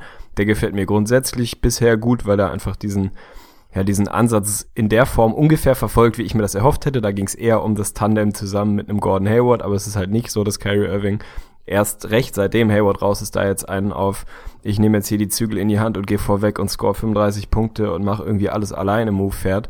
Im Gegenteil, sondern der fügt sich da bisher sehr, sehr gut ins Konstrukt. Auch am defensiven Ende gefällt er mir besser bisher. Wie gesagt, Sample Size sehr, sehr klein. Aber das sieht einfach grundsolide aus. Also egal, wen du da reinwirfst, die spielen aber alle seriösen Basketball. So ein Aaron Baines, ein Daniel Tice, Dennis Tice auch. Al Horford aktuell absoluter Bounceback, macht einen sehr, sehr guten Job. Tatum ist natürlich auch nicht sustainable wahrscheinlich in der Form, aber dass er gerade offensiv einfach schon ein geiles Skillset hat, das wusste man auch vorher. Sieht gut aus, freut mich vor allem, weil ich wirklich ein bisschen Sorge hatte, ähnlich wie du, dass das jetzt eher so ein ja, fünfter, sechster, im schlimmsten Fall vielleicht sogar siebter Seed oder irgendwie so gerade so eben in die Playoffs trudeln wird. Im Moment sieht's so aus, als wären sie wieder echt so eine, ja, ein Team mit defensiver Identität und vorne einfach mit mehr Talent, als sie es bisher hatten. Selbst ohne einen Hayward. Und das in Verbindung mit einem sehr guten Coach. Ja, schön. Ist eine Formel für ein gutes Team. Das hört sich sehr gut an. Hauen wir mal rüber in Westen und ich habe den Einspieler gerade leider nicht, aber es wird auch nicht bei einer Minute bleiben, von daher ist das glaube ich ganz okay. Reden wir mal über unsere Minnesota Timberwolves, die da einen schönen Win rausgegrindet haben in der letzten Nacht gegen die Miami Heat in der Overtime und das sollte so ein bisschen das eigentlich fast das positivste sein für Wolves Fans aktuell, dass ein großes Manko, was in den letzten Jahren einfach immer da war, dass das scheinbar schon gereicht hat, dass ein Jimmy Butler jetzt mit dabei ist. Die sind auf einmal zumindest ein bisschen klatsch. Also vielleicht noch nicht super klatsch, weil auch in der letzten Nacht hätten sie das da gerade im vierten Viertel und auch dann spät nochmal kurz nochmal eine Overtime fast aus der Hand gegeben. Also waren da boah, vogelwilde Momente mit bei, aber sie haben mal wieder einen Win rausgegrindet, sind vier und drei, obwohl da bisher noch nicht, ja, also bei wie viel Prozent würden sie aktuell sehen? Ich würde sagen, die Wolves sind vielleicht so bei 60. Ich glaube nicht, dass du viel drüber gehen würdest und dass sie jetzt da mit einer 4 und 3 Bilanz stehen, nach vielen schwierigen Spielen, muss man erstmal sagen, Shoutout an die Wolves. Absolut, ich hätte sie auch so bei 65 Prozent vielleicht gesehen aktuell. Man muss fairerweise dazu sagen, das Net-Rating sieht deutlich, deutlich negativ aus. Also der Record 4-3 trügt auch so ein bisschen. Sie haben einfach diese engen Dinger dann gewonnen. Was schön ist, was geil ist und was ich jetzt natürlich, auch wenn ich sein größter Fan bin, jetzt nicht personifiziert an, nur an Jimmy Butler irgendwie festmachen würde, aber der hat da mit Sicherheit seinen Impact und der hat nun mal die letzten Jahre bewiesen, dass er, was Klatschness angeht, einer der absoluten Topstars der Liga ist, der wirklich in Regelmäßigkeit und in großer Sample Size, wenn es drauf ankommt, einfach liefert. So, jetzt letzte Nacht war es eher Jeff Teague, der dann übernommen hat, wenn man so will, dass man den Satz mal sagen würde, oder? Jeff Teague hat übernommen, finde ich geil. Finde ich eine schöne Entwicklung. Aber grundsätzlich äh, läuft, läuft da noch vieles nicht so richtig rund. Jimmy hat zwei Spiele verpasst, nicht besonders hilfreich. Defensiv sind sie, glaube ich, immer noch das schlechteste Team der Liga gerade, zumindest Defensive Rating. Also das wird Tipps nicht gut gefallen. Da ist gerade von dem Towns noch nicht so unbedingt der Schritt nach vorne gekommen, der immer mal so in Flashes andeutet, Junge, Alter, du könntest einfach ein sackgeiler Verteidiger sein. Und dann wieder verteidigt, also verteidigt in großen Anführungsstrichen, da rumsteht wie Falschgeld und nichts hinkriegt. Nicht ausboxt, irgendwie nicht switcht, also gar nichts, so wie, wie katastrophal. Da ist auf jeden Fall noch Arbeit zu tun, da ist noch nicht so der sofortige Impact da. Aber wie gesagt, Jimmy hat auch zwei Spiele verpasst. Ich glaube nach wie vor, dass er da eine defensive Identität zumindest mittragen kann, dass sie da ein besseres Team am defensiven Ende sein können. Er kann seinen Beitrag leisten, dass sie offensiv variabler sind, dass sie noch jemanden haben, der einfach, wenn es darauf ankommt, liefern kann. Das in Verbindung mit Entwicklung von Wiggins und Towns und den jungen Leuten, die du hast, da ist auf jeden Fall noch deutlich Luft nach oben. Und es, ich finde es erstmal gut, dass sie so diesen, diesen wirklichen Fehlstart, der locker, locker drin war, also wenn du diese beiden engen Spiele verlierst, dann bist du auf einmal bei zwei und fünf, dann werden die Stimmen schon wieder laut, boah, fuck, ey, sind die Wolves eigentlich wirklich ein Playoff-Team? Haben sie vielleicht doch wieder überschätzt? Und da kommt so ein bisschen eine eklige Eigendynamik rein das haben sie jetzt mit diesen rausgegrindeten Wins so ein bisschen vermieden, zumindest fürs Erste. Und da bin ich erstmal sehr beruhigt, dass sie vielleicht einfach in Ruhe weiterarbeiten können, weiter daran arbeiten können, Jimmy besser zu integrieren, weiter am defensiven Ende arbeiten können und sich so einfach dann als, als klares Playoff-Team auch etablieren können. Da bin ich beruhigt. Ein 2-5 wäre auf jeden Fall schon wieder scheiße gewesen. Da wäre die Kacke schon wieder laut am Dampfen gewesen. Insofern toi toi toi. Das ist halt der Punkt und deswegen bin ich natürlich auch noch nicht ganz so optimistisch. Also die Wolves könnten halt locker auch 2 und 5 sein, sie könnten auch 3 und 4 sein. Also 4 und 3 ist wirklich sehr, sehr schmeichelhaft und das liegt natürlich vor allen Dingen daran, dass die Defensive einfach nach wie vor wirklich eine pure Katastrophe ist. Also Carl Anthony Towns natürlich unmittelbar direkt danach, also nachdem ich ein YouTube-Video darüber gemacht habe, hat er in der nächsten Nacht wirklich ein gutes Spiel gemacht, war da natürlich immer noch mit denselben Problemen defensiv unterwegs, aber hat einfach gehasselt und das reicht ja auch schon, das sage ich immer wieder. Defense ist zu 50 Prozent Effort, vielleicht sogar ein kleines bisschen mehr. Und wenn der da ist, ist Carl Anthony Towns zumindest kein schlechter Verteidiger oder kein grausamer Verteidiger. Aber das kriegt er einfach nicht hin, meistens, den immer dabei zu haben. Ich fand es jetzt auch in dieser Nacht wieder ein kleines bisschen schlechter und dann fängst du einfach viel zu viele einfache Sachen. Also muss man ja auch schon wieder so rumspinnen gegen ein Miami Heat Team, was 25 Turnover produziert, dass das Spiel überhaupt so knapp geworden ist, ist eigentlich, ja, weiß ich nicht, inwiefern das so positiv ist. Und Jeff Teague hat ihn ein bisschen den Arsch gerettet, muss man sagen, freut mich für Jeff Teague, weil der war auf jeden Fall mal dran. Der hat nämlich auch keinen leichten Stand natürlich bei den Wolves-Fans. Es gibt natürlich immer noch viele Rubio-Liebhaber, die auf die Stats der ersten sechs Spiele von Jeff Teague geguckt haben und da schon ganz, ganz forsche Kritik geübt haben und dass der jetzt mal so ein bisschen sein Signature-Spiel hatte, sechs Steals, also wirklich zweistellige Assists auch noch, war schön für ihn und dann müssen wir einfach mal gucken. Es wird nicht total glatt laufen, deswegen haben wir auch gesagt, bei allen positiven News bei den, bei den Wolves, dass es mit Sicherheit auch so ein Transitional Year ist und dass es jetzt einfach keine 50 plus Siege werden. Das haben wir zum Glück so gesehen vor der Saison und da müssen wir mal schauen. Aber ich würde nach wie vor sagen, dass das ein harter Kampf wird für die Wolves, da irgendwie reinzurutschen in die Playoffs. Ja, schauen wir mal. Also wenn du einen neuen Starting Point Guard und irgendwie einen Top 10 bis 15 Spieler der Liga in dein Starting Lineup integrierst, dann ist das normal, dass es einfach ein bisschen Zeit braucht. Ich hoffe, die kriegen sie. Ich hoffe, sie grinden jetzt am Anfang genügend solcher Wins raus, dass der Rekord da irgendwie leicht positiv bleibt, dass sie dann, wenn es wirklich besser klickt, aus einer Position des sicheren Playoff-Platzes einfach einen Schritt nach vorne machen können und jetzt nicht irgendwie Gefahr laufen, unter 500 Basketball zu spielen, irgendwie deutlich und dann irgendwie um die Playoffs kämpfen zu müssen. Das wäre auf jeden Fall der Entwicklung nicht förderlich, aber ich bin da eigentlich im, im Großen und Ganzen einigermaßen zufrieden, was die Wolves angeht. Hab da einfach am, am Saisonstart noch nicht viel mehr erwartet, dass es sofort hundertprozentig funktioniert. Von daher passt das. Gehen wir rüber zu deinen Jazz, mein Lieber. Ich bin gespannt, wie da jetzt dein neuer Eindruck ist. Haben jetzt, glaube ich, zwei in Folge wieder gewonnen, nachdem sie vorher irgendwie zwei, drei in Folge verloren haben etablieren sich jetzt so ein bisschen weiterhin natürlich als elitäre Offense, äh, sorry, elitäre Defense. Also da steht, glaube ich, Platz 4 gerade im Defensive Rating, auf, äh, im Offensive Rating steht da Platz 26, also da sind sie jetzt eher am anderen Ende der Skala angekommen. Wie äh, optimistisch bist du, dass sich diese Offense noch wieder ein bisschen, ein bisschen potenter darstellen kann? Was waren die Probleme der Jazz? Wie gefällt dir Rubio, der anscheinend echt jetzt sein Dreier regnen lässt? Also ist, können wir das jetzt über die Saison erwarten, dass, dass er einfach 5, 6 Dreier, Three-Point-Attempts per Game hat? Finde ich irgendwie geil. Gefällt mir ganz gut. Hab nicht ewig viel gesehen von den Jazz. Rudy scheint ein bisschen besser reinzukommen jetzt. Also wie ist da der, der Status Quo von deinem neuen Team? Ja, es ist erstmal witzig, dass halt die Wolves und die Jazz absolut im Gleichschritt unterwegs sind und natürlich auch mit ähnlichen Struggles, nur halt auf komplett andere Arten und Weisen. Also was die Offensive angeht, wurde da auch schon wirklich durchaus düster. Also ich habe jedes Spiel bisher geguckt, gerade das Spiel gegen die Phoenix Suns war, boah, das war sowas von bitter. Also klar, die Suns waren wirklich mit komplettem Effort dabei, war das zweite Spiel, nachdem Al Watson gefeuert wurde, haben da vollkommen zurecht gewonnen, aber die offensiven Struggles waren schon heftig. Aber gerade so die letzten beiden Spielen, vor allem auch das letzte Spiel, haben da viel Hoffnung gemacht, weil bisher hat einfach gerade natürlich so überhaupt der Ansatz eines Go-To-Guys hat völlig gefehlt. Das konnte man am Anfang noch ein bisschen kompensieren damit, dass dann mal wieder so ein Joe Johnson seine Nacht hatte, dass ein Joe Ingles gebombt hat wie ein Verrückter, hast du natürlich recht behalten, dass der deutlich abkühlen wird, aber jetzt war es in letzter Nacht endlich mal wieder ein Rodney Hood, der halt angedeutet hat, dass er zumindest das Talent hat, diese offensive Nummer 1 Rolle wirklich auszufüllen und dass er auch das Talent hat, ein 20-Plus-Scorer zu sein. Ricky, ja, das ist jetzt einfach sein neuer Ansatz und der hat mir natürlich auch in der letzten Nacht wahnsinnig gut gefallen. Einfach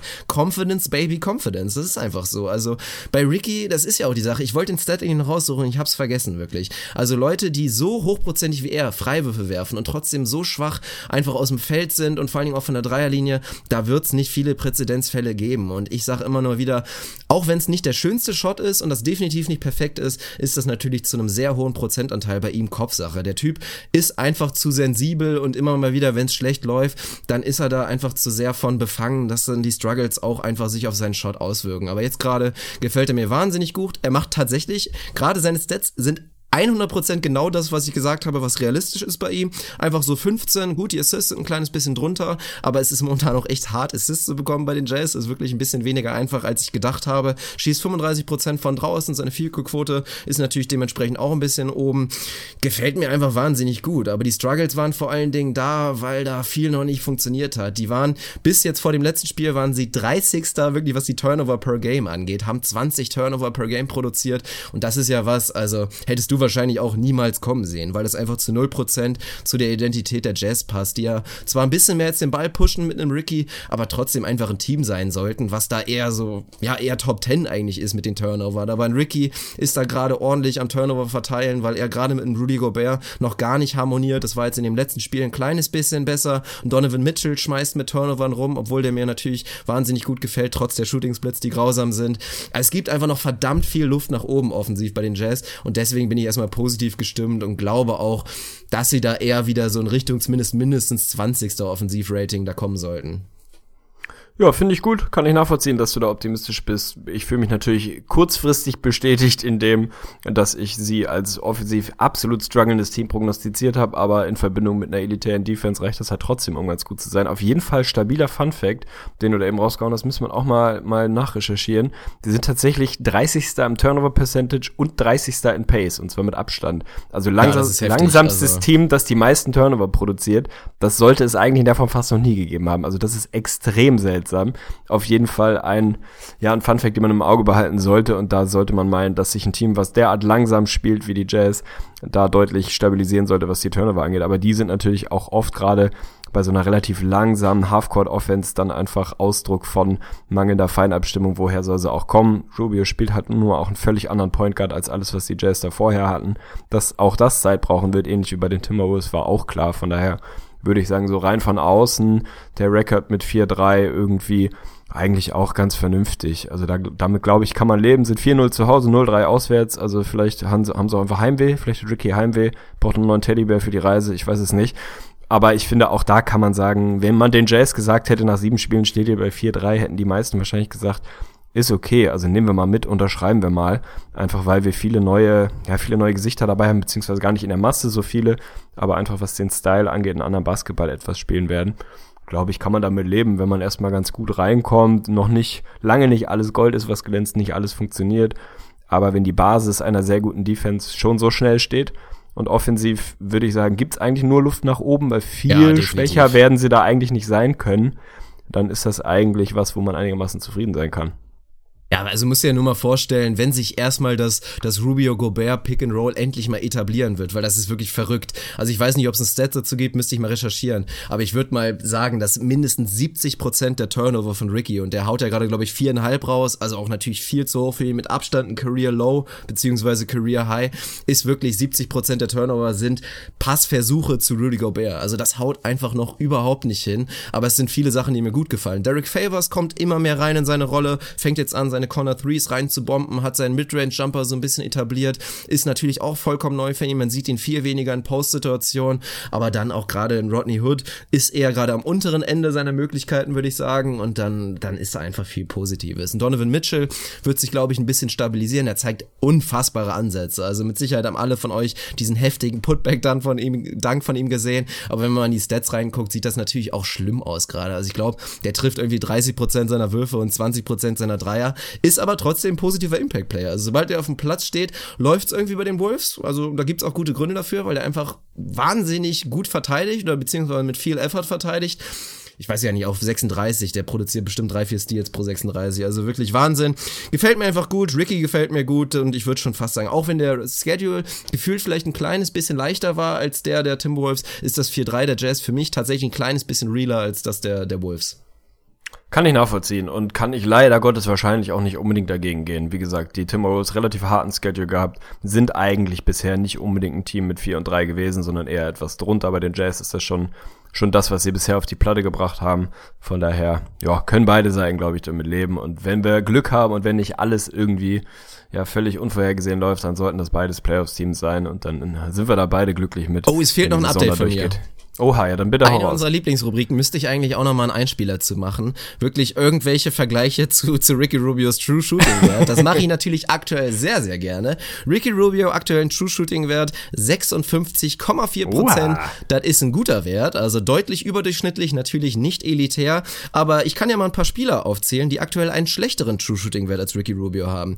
James Harden, Lou Williams, Damian Lillard, Kyrie Irving, Paul George, Bradley Beal unter anderem. Ja, stark. Es ist absolut confirmed. Ricky Rubio ist äh, First Team All-NBA. Peng, was willst du sagen? Definitiv. Und Defense natürlich auch. Ja, das ist selbstverständlich. Ja, also wie gesagt, im Moment deine Prediction, er wird Most Improved Player. Neben deiner Prediction, dass irgendein Magic Most Improved Player wird und neben deiner Prediction, dass noch irgendjemand anders Most Improved Player Aber sieht wird. gut aus. Also eins Hat er einen ganz guten Case. passieren. Ja, er hat einen ganz guten- Aaron Gordon ist, einen heftigen ja, Case neben Porzingis wahrscheinlich. Ja. Gut, wenn Ja, Porzingis, wenn Porzingis am Ende der Saison 26, 27 per Game macht, dann wird er den Titel bekommen. Also da geht nichts dran vorbei. Aaron Gordon wahrscheinlich aktuell so die Nummer zwei und Rubio, glaube ich, einfach deswegen. Also viele sehen meinen Case da immer noch irgendwie als absoluten Schwachsinn, aber der wird so ganz sneaky under the radar sein, seinen Case dafür immer weiter etablieren, glaube ich. Finde ich gut. Ich muss natürlich auch noch mal ein kurzes Shoutout raushauen an Otto Porter Jr., der mir sehr, sehr gut Boah, gefällt bisher. absolut Alter. Schwede. Also Ja. absolut wieder ein Schritt nach vorne. Auch der ich nicht könnte gedacht, eigentlich. Ja, auch der könnte in der Conversation für Most Improved sein, nachdem ich ihn ja letztes War ja Jahr auch da eine schon Bold gepickt habe. von mir. Ja, ich weiß. Also wenn es nach dir geht, gibt es nächstes Jahr 17 Most Improved Players. Und ich fänd's auch okay, ganz ehrlich. Wenn sich viele Jungs verbessern, mein Gott, dann teil das Ding halt auf. Also der macht bisher genau das tatsächlich, was man von ihm erhofft hat, dass er wirklich sich klar etabliert als dritter Teil der Big Three der Wizards und eben nicht mehr so Wall plus Beal, dann lange nichts, dann Porter, dann wieder lange nichts, sondern aktuell sind das da wirklich drei Jungs, die zusammen vorne wegmarschieren, die natürlich mal wieder richtig gut aussehen.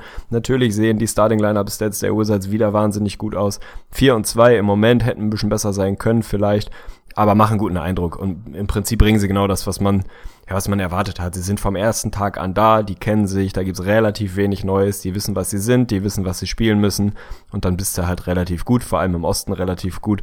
Aber wie gesagt, Shoutout an Otto Porter Jr., der nochmal einen absoluten Schritt nach vorne gemacht hat, sich wirklich etabliert als gefährlicher Scorer, als Junge, der auch gerne mal 20 Field Goal Attempts nimmt, einfach weil er sich das zutraut, weil er das Selbstvertrauen hat, weil er offenbar auch den Segen und den Daumen hoch von Wall und Beal hat, was auch nicht unbedingt selbstverständlich ist. Also da habe ich auch das Gefühl, da wächst tatsächlich was zusammen, was nicht immer eine der einfachsten Beziehungen war, vor allem zwischen Wall und Beal, die drei jetzt zusammen. Das gefällt mir bisher sehr, sehr gut. Gefällt mir auch unglaublich gut. Also, dass der Skill natürlich vorhanden ist, das haben wir in der letzten Saison schon gesehen, aber jetzt ist einfach auch Supreme Confidence da. Also, Absolut. äh, Ganz geile Szenen schon von ihm gesehen und das hätten wir vorher nie bei einem Porter gesehen. Wirklich Fast Break. Er ist der erste Mann, der den Ball irgendwie nach vorne führt, sieht drei Gegenspieler gegen sich vorne und statt irgendwie auf einen Wall zu warten oder auf ein Biel zu warten, haut er einfach da einen Pull-Up-Dreier rein und ja, das sind einfach geile Geschichten. Die nagelt er hochprozentig rein, gefällt mir unglaublich gut und finde ich auch spannend, weil ja im Zuge der Wizards immer wieder über so einen potenziellen DeMarcus Cousins Trade geredet wird. Ja, aber ganz ehrlich, würdest du jetzt mal, würdest du jetzt, ich wollte schon sagen Michael Porter, würdest du Otto Porter traden aktuell? Nee, auf gar keinen Fall. Also da müssen die Wizards eigentlich nur darauf hoffen, dass vielleicht so ein Kelly Oubre sich so gut entwickelt, dass der irgendwann mal reicht, plus noch X, um vielleicht so einen Cousins Trade einzufädeln. Ja, aber das ist dann doch eher wahrscheinlich der Punkt, den ich halt immer wieder erwähnt habe. Einfach zu gucken, da mit den kleinen Moves so gut nachzubessern, dass diese Big Three, und die wachsen da gerade dahin, dass sie eine waschechte Big Three sind, dass das dann irgendwann reicht. Also, dass ich einen Otto Porter nicht traden würde für einen Boogie, das war auch in der letzten Saison schon so. Das hat sich jetzt natürlich erst recht manifestiert, dass sie es eventuell trotzdem machen würden, wenn es auf dem Tisch wäre. Davon bin ich weiterhin einigermaßen überzeugt. Aber noch ein Fun Fact, weil ich die Tabelle gerade vor mir habe. Es gibt genau einen Wizard in den Top 50, was PER angeht. Tatsächlich nur einen. Und das ist Otto Porter auf Platz 20. Also der ist mal wieder sehr, sehr effizient unterwegs. True Shooting jenseits der 66% für einen auf seiner Position. Sehr, sehr gut sieht einfach geil aus und vor allem genau dieses Confidence-Ding, genau das, was man meinetwegen von einem Clay Thompson irgendwie gewohnt ist, dass wenn du ein 2 gegen 1 Fastbreak läufst und irgendwie einen einfachen Layup bekommen kannst, dass er einfach stoppt und den Dreier hoch, hochfliegen lässt, ob er dann fällt oder peng, meistens fällt er, aber auch wirklich ein Move, den du nur bringen kannst, wenn du A, grünes Licht hast und weißt, dir wird nicht der Kopf abgerissen, wenn du das Ding jetzt verballerst und wenn du einfach das Selbstvertrauen hast, dass du den einschweißt und lieber den Dreier nimmst, als die sicheren zwei Punkte, sowas sehen wir jetzt von Otto Porter Jr. Und wenn das vor zwei Jahren jemand gesagt hätte, boah, mutig. Also da hätte es nicht viele gegeben, die das unterschrieben hätten. Von daher, kleine Sample Size, aber sehr, sehr gute Entwicklung. Und weil ich sie gerade vor mir liegen habe, will ich es nur einmal kurz vorlesen. Also der Marcus Cousins Stats, absoluter Wahnsinn Das ist brutal. momentan. Und nicht nur positiv, sondern halt wirklich wahnsinnige Stats. Positiv wie negativ. Fast 30 Punkte, 49 Prozent aus dem Feld, nimmt über 7 Dreier pro Spiel aktuell. 33 Prozent nagelt er davon rein. Fast 14 Rebounds, 6 Assists, aber auch 5 Turnover. Und dann einfach mal nochmal dazu zwei Blocks und fast zwei Steals. Also wirklich heftig. Also das ist mal auch eine ordentliche, ordentliche Usage Rate, würde ich sagen. Absolut. Und natürlich auch mal wieder das zweiköpfige Monster Anthony Davis, zweiter PER, komplett am Liefern, geht fast ein Trifft bisschen unter, Dreier, weil Boogie, ja, sieht gut aus. Ja, absolut. Geht ein bisschen unter, weil Boogie da einfach komplett am Laden ist. Ich muss mal eben meine Bold Prediction nachgucken bei den Pelicans. Die hatte ich ja irgendwie so ein bisschen, äh, ein bisschen aufgebessert, nachdem mir die, die erste nicht, nicht durchgewunken wurde, zu Recht. Meine Bold Prediction war, das kombinierte Season High Points von Cousins und Davis in einem Spiel wird höher sein als das Season Low Points der Hawks. Die wurde auch in unserer Facebook-Gruppe ins Gesicht von Staudemeyer, wer Bock auf NBA-Diskussionen hat, sollte da dringend vorbeikommen. Wurde ich darauf hingewiesen, dass tatsächlich die Prediction, dass die beiden ein höheres Season High haben als zumindest die Bulls, die wäre schon durchgegangen. Also die beiden hatten schon ihr Spiel, wo sie über 70 zusammen aufgelegt haben und die Bulls hatten schon eins, wo sie 68 oder 69 gescored haben. Ich weiß nicht, was das Season Low der Hawks war bisher, aber vielleicht geht das Ding ja noch auf. Ich scout es gerade nach. Season Low der Hawks ist aktuell 86 Punkte. Also da müssen sich Ah, die beiden noch ein schwierig. kleines bisschen zusammenreißen. Aber ich glaube schon, gerade wenn Schröder irgendwie vielleicht noch mal ein paar Spiele fehlen sollte, ist das auch nicht komplett unrealistisch bei dieser brachialen Offense der Hawks, dass die mal unter Bei den 80 Hawks ist bleiben. auf jeden Fall noch Luft nach unten, was das Season Low angeht. Ja, also da mache ich mir keine auch. Sorgen, dass da noch mal eine 75 oder sowas dabei ist. Tatsächlich natürlich, die Hawks waren vor der Saison jetzt nicht gerade ein Team, was extrem hoch gehandelt wurde. Wir haben die schon richtig eingetaktet. Wenn dann Dennis Schröder auch noch mal ausfällt, dann wird's schwierig. Ich möchte jetzt überhaupt keinen keinen Hate hier loswerden und auch eigentlich niemanden individuell rausnehmen und irgendwie kritisieren, aber der Kent Baseball Vertrag sieht nicht besser aus in den letzten Wochen. Das kann man mal so ganz Nee. vorsichtig sagen. Alter Schwede. Nee, da war der Hype ein bisschen, bisschen zu heftig. Also Basemore, natürlich irgendwie ein geiler Typ, weil es einfach geil ist, ihn in Fastbreak-Situationen zu sehen. Der Hustle, der ist einfach immer mit Energie unterwegs. Aber ganz ehrlich, zähl mir mal die Basketball-Skills von einem Kent Basemore auf. Da wirst du auf jeden Fall nur eine Hand brauchen, also zu 100 Prozent. Und dem einfach so viel Kohle dahin zu schmeißen, habe ich damals hoffentlich, glaube ich, also bin ich eigentlich recht überzeugt davon, dass ich damals schon ein bisschen kritisch gesehen habe. Und ja, hast du völlig recht, dass es nicht unbedingt besser aussieht. Da wirst du mit Sicherheit nur eine Hand brauchen und die braucht auch keine fünf Finger. Also da reicht auch ein bisschen, ein bisschen was Reduziertes. Ist schade, aber mein Gott, vielleicht kommt da noch der große Sprung. Bisher ist da nicht wirklich Improvement zu sehen, aber Lass soll uns über Chandler. Parsons reden. Lass uns über Chandler Parsons reden. Also du äh, nur kannst sehr, gerne sehr schön, vorlegen. sondern er ist auch wieder back. er ist, er ist wieder da, Äh. vollkommen confirmed. Nein, es, es war einfach schön. Also schön zu sehen. Und das muss man ja immer wieder sagen. Wir machen also auch so, so einen kleinen Witz daraus irgendwie, dass jetzt so diese, immer wieder diesen, diese Parsons-Anekdoten. Aber mein Gott, viele haben es einfach irgendwie nicht mitbekommen, dass der vor zwei, drei, vier Jahren einfach ein verdammt guter Basketballer war. So ein Typ Basketballer, den ungefähr jedes Team gerne gehabt hätte. Und es war schön zu sehen, dass er zumindest gegen sein altes Team, gegen die Houston Rockets, da hatte ich auch mal wieder Flashback, wirklich, als er noch damals im Trikot der Rockets, ich weiß gar nicht, waren es 10 Dreier oder 11 Dreier, die er da reingenagelt hat, als er diese unfassbare Nacht einmal hatte. Da ist er 6 aus 8 von draußen gegangen. Ich glaube, irgendwie, was war es, 10 aus 12 insgesamt, 22 Punkte, war, war sehr, sehr schön zu sehen. Chandler Parsons natürlich noch nicht annähernd wieder bei 100 Prozent, aber vielleicht so bei 70, also sieht viel beweglicher aus, wieder ein kleines bisschen athletischer und das ist eine sehr, sehr schöne Story für die Grizzlies, weil der in dieser Saison schon Impact haben kann und das war eine Sache, die habe ich erst für kommende Saison gesehen, dann ist das natürlich eine positive Story für die Grizzlies und wird den Playoff-Case und vielleicht sogar den Homecourt-Case, nein, so weit würde ich auf gar keinen Fall gehen bei den Memphis Grizzlies, aber das wird das ein bisschen stärken, definitiv. Absolut. Also die Grizzlies schaffen es einfach aus einem Lineup und einer Rotation, wo man wirklich bei mindestens zwei von drei oder zwei oder drei Spielern denkt, Alter, das kann nicht sein. Also wenn der da irgendwie eine große Rolle spielt, dann bist du halt kein Playoff-Team, so ein Typ Harrison oder so. Und sie sind es halt trotzdem. Also das ist, äh, ja, verrückt ist ein Phänomen. Natürlich äh, muss man irgendwie sich drüber freuen, dass es bei Parsons besser aussieht, definitiv. Auch bei dem ist, glaube ich, viel, viel, viel einfach Kopfsache und Confidence, ähnlich wie bei einem Rubio, der natürlich irgendwie echt den Kopf tief hat hängen lassen müssen in den letzten Jahren, weil einfach gar nichts lief. Er war nicht wirklich fit, dann war er fit, dann hat es nicht richtig funktioniert auf dem Platz und so weiter und so fort. Hatte jetzt mal eine komplette Offseason, um ein bisschen was zu machen. Scheint sich erstmal auszuzahlen. Und wenn der wirklich wieder, sagen wir mal, 70 Prozent von Prime Parsons werden kann, dann ist Memphis auf einmal wieder doch nicht nur dieses zweiköpfige Team, sondern dann hast du da halt deinen zweieinhalbten dritten Mann und dann, ja, da bist du halt auf einmal auch schon wieder gut, Mann, weil Mike Conley Marke soll einfach geile Piepen piepen. Du musst es einpiepen sind.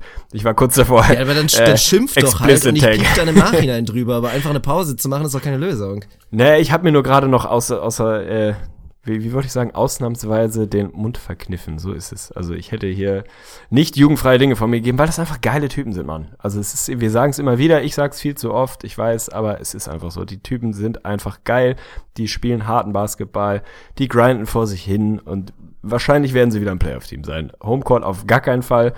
Aber ich würde es mir wünschen, dass sie irgendwie in die Playoffs einlaufen. Wenn, wenn sie dafür die Blazers rausschießen. Wenn sie die Jazz oder Timberwolves rausschießen, dann bitte nicht. Ansonsten kann ich damit gut leben.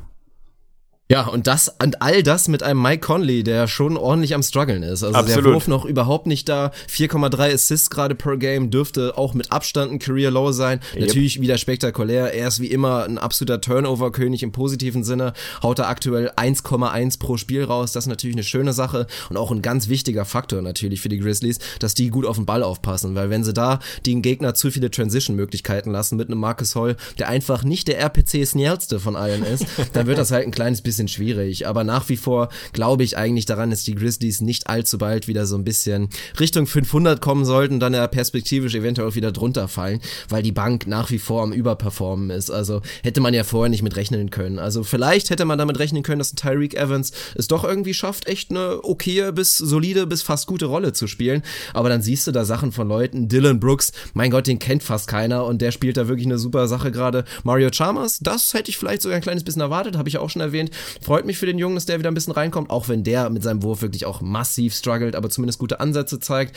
Aber das sind einfach zu viele Leute, gerade auch von der Bank, die da ein bisschen überperformen. Und ich sehe es nicht kommen, dass die Memphis Grizzlies, ich habe es gerade nicht vorliegen, aber ich glaube, dürften im Defensive Rating vielleicht sogar Top 5 gerade sein, Top 10 definitiv. Glaube ich nicht, dass sie das halten können. Sind tatsächlich Fünfter gerade, ja. Also das ist eigentlich nicht zu erwarten, auch wenn sie irgendwie eine harte Mentalität da auf den Platz legen. Davon sollte man nicht zwingend ausgehen, dass sie das wirklich über die Saison produzieren können. Dafür, glaube ich, Turnover Percentage sind sie Erster, also im Sinne von am besten unterwegs, passen am besten auf den Ball auf. Das ist natürlich was, was wichtig ist, wenn du in der Transition Defense deine Probleme hast als Team. Von daher, ja, gefällt mir, gefällt mir gut. Ich muss schiffen. Können wir unterbrechen kurz? Ist das eine Option? Was haben wir denn überhaupt auf der Uhr, beziehungsweise was haben Stunde wir noch vor? 15. Stunde 15. Ja, irgendwas kriegen wir schon noch rausgegrindet. Aber ich muss Ja, auf jeden klar, Fall hier schiffen wir mal kurz. hervorragend. Lies, you motherfucking lies. King of the forest, Cleveland stand up. Scoring 40 like it's none. Fuck the haters, now I'm gone. Bitch, don't add me. Shoutout an MC René, der Song ist zwar nicht von ihm, aber ist trotzdem geiler Typ. Nein, der Song ist tatsächlich von mir. Also, und der hat auch zu wenig Aufmerksamkeit bekommen. Deswegen kurz nochmal den Einspieler, den findet ihr auf jeden Fall bei YouTube. Die Full Version inklusive klein zusammengeschnittenen Highlights von Isaiah Thomas, den einfach zu viele Leute vergessen haben, weil das vergessen wir auch immer wieder bei der ganzen Cleveland Cavaliers Diskussion. Der Mann kommt halt auch irgendwann noch zurück und ich weiß nicht, ob ihr es alle noch wisst, aber der kann das. Der kann diesen Basketball unterbringen in diesem runden Ding mit dieser Fischreuse da unten dran. Also, ja, mach, sag du mal was. Ich bin gerade, ich, ich bin komplett dabei, irgendwo hinzufaden. Ich merk's gerade, bitte kommt das Flu-Game durch, dann verliert man sich so ein bisschen im Rumgeseier und findet das Ende des Satzes nicht mehr und kann sich nicht mehr an den Anfang erinnern. Ja, was soll man sagen zu Isaiah? Da ist eigentlich, gibt's für mich nicht viel dazu zu sagen, außer dass für mich relativ klar ist, was auch vor der Saison klar war. Wenn die Cavs wirklich was um den absoluten Titel mitspielen wollen, dann brauchen sie Isaiah Thomas. Das war vor der Saison in meinen Augen so und das ist natürlich auch jetzt immer noch so, weil der Kerl einfach richtig geilen Basketball spielen kann und weil sein Scoring Punch benötigt wird, wenn man denn welches Team auch immer aus dem Westen kommt schlagen möchte. Von daher hoffen wir alle miteinander, dass der Kerl bald wieder auf dem Platz ist. Anscheinend sieht's ja ganz gut aus, so körperlich. Hier und da mal beim Shootaround dabei, zumindest lässt er mal ein paar Dinger fliegen. Also sind wir mal guter Dinge. Ansonsten Shoutout an dich natürlich für diesen epischen Hammer-Track, der nicht genügend Liebe bekommen hat. Das stimmt. Wir sind auf YouTube einfach noch nicht bei absolut Viralitätslevel 10 angekommen. Da sind wir auf dem Weg dahin. Bist du auf dem Weg dahin? Also wer uns da, dich da aktuell supporten möchte, kommt bitte vorbei auf YouTube. Lasst ein Abo da. Da freut insbesondere Dirk sich sehr drüber. Ich freue mich mit dir. Und dann ist die Karriere eigentlich ja nur eine Frage der Zeit. Also mal ehrlich. Also du bist ja im Prinzip jetzt schon der deutsche Kendrick Lamar, kann man glaube ich sagen. Kann man eigentlich schon sagen. Also so ein, so ein Ding zwischen Moneyboy und Kendrick Lamar, irgendwo in der Mitte bin ich. Du bist auf keinen Fall in der Mitte, du bist 90% bei Moneyboy und 10% bei Kendrick Lamar, aber das ist völlig okay. Finde ich auch eine, eine solide Mischung. Bist du eher Kendrick Lamar oder eher Drake? War das eine ernsthafte Frage? Ja, ja. Ah, dann, dann eher doch Drizzy Drake. Also Kendrick Lamar ist wirklich so einzigartig, das kann niemand behaupten, dass der irgendwie annähernd so ähnlich ist. Ja, stabil. Wir müssen auf jeden Fall noch tippen, dürfen wir nicht vergessen. Shoutout an den guten Benny, der uns angeboten hat, mal wieder einen, einen sensationellen ja, Support-Job für uns zu übernehmen und unser Tippspiel ein bisschen zu hegen und zu pflegen und mitzuschreiben und Score zu führen, weil das bei uns einfach sehr gerne mal durchrutscht. Insofern riesen Shoutout an dich und vielen Dank dafür, werden wir nachher nochmal nachlegen gucken noch mal so ein bisschen quer durch die Liga. Was haben wir hier noch so an interessanten Ja, ein Thema muss ich direkt mal ansprechen. Und da muss ich uns beide in die Kritik nehmen, aber auch primär natürlich dich. Ja, hau rein. Nein, ich bin gespannt.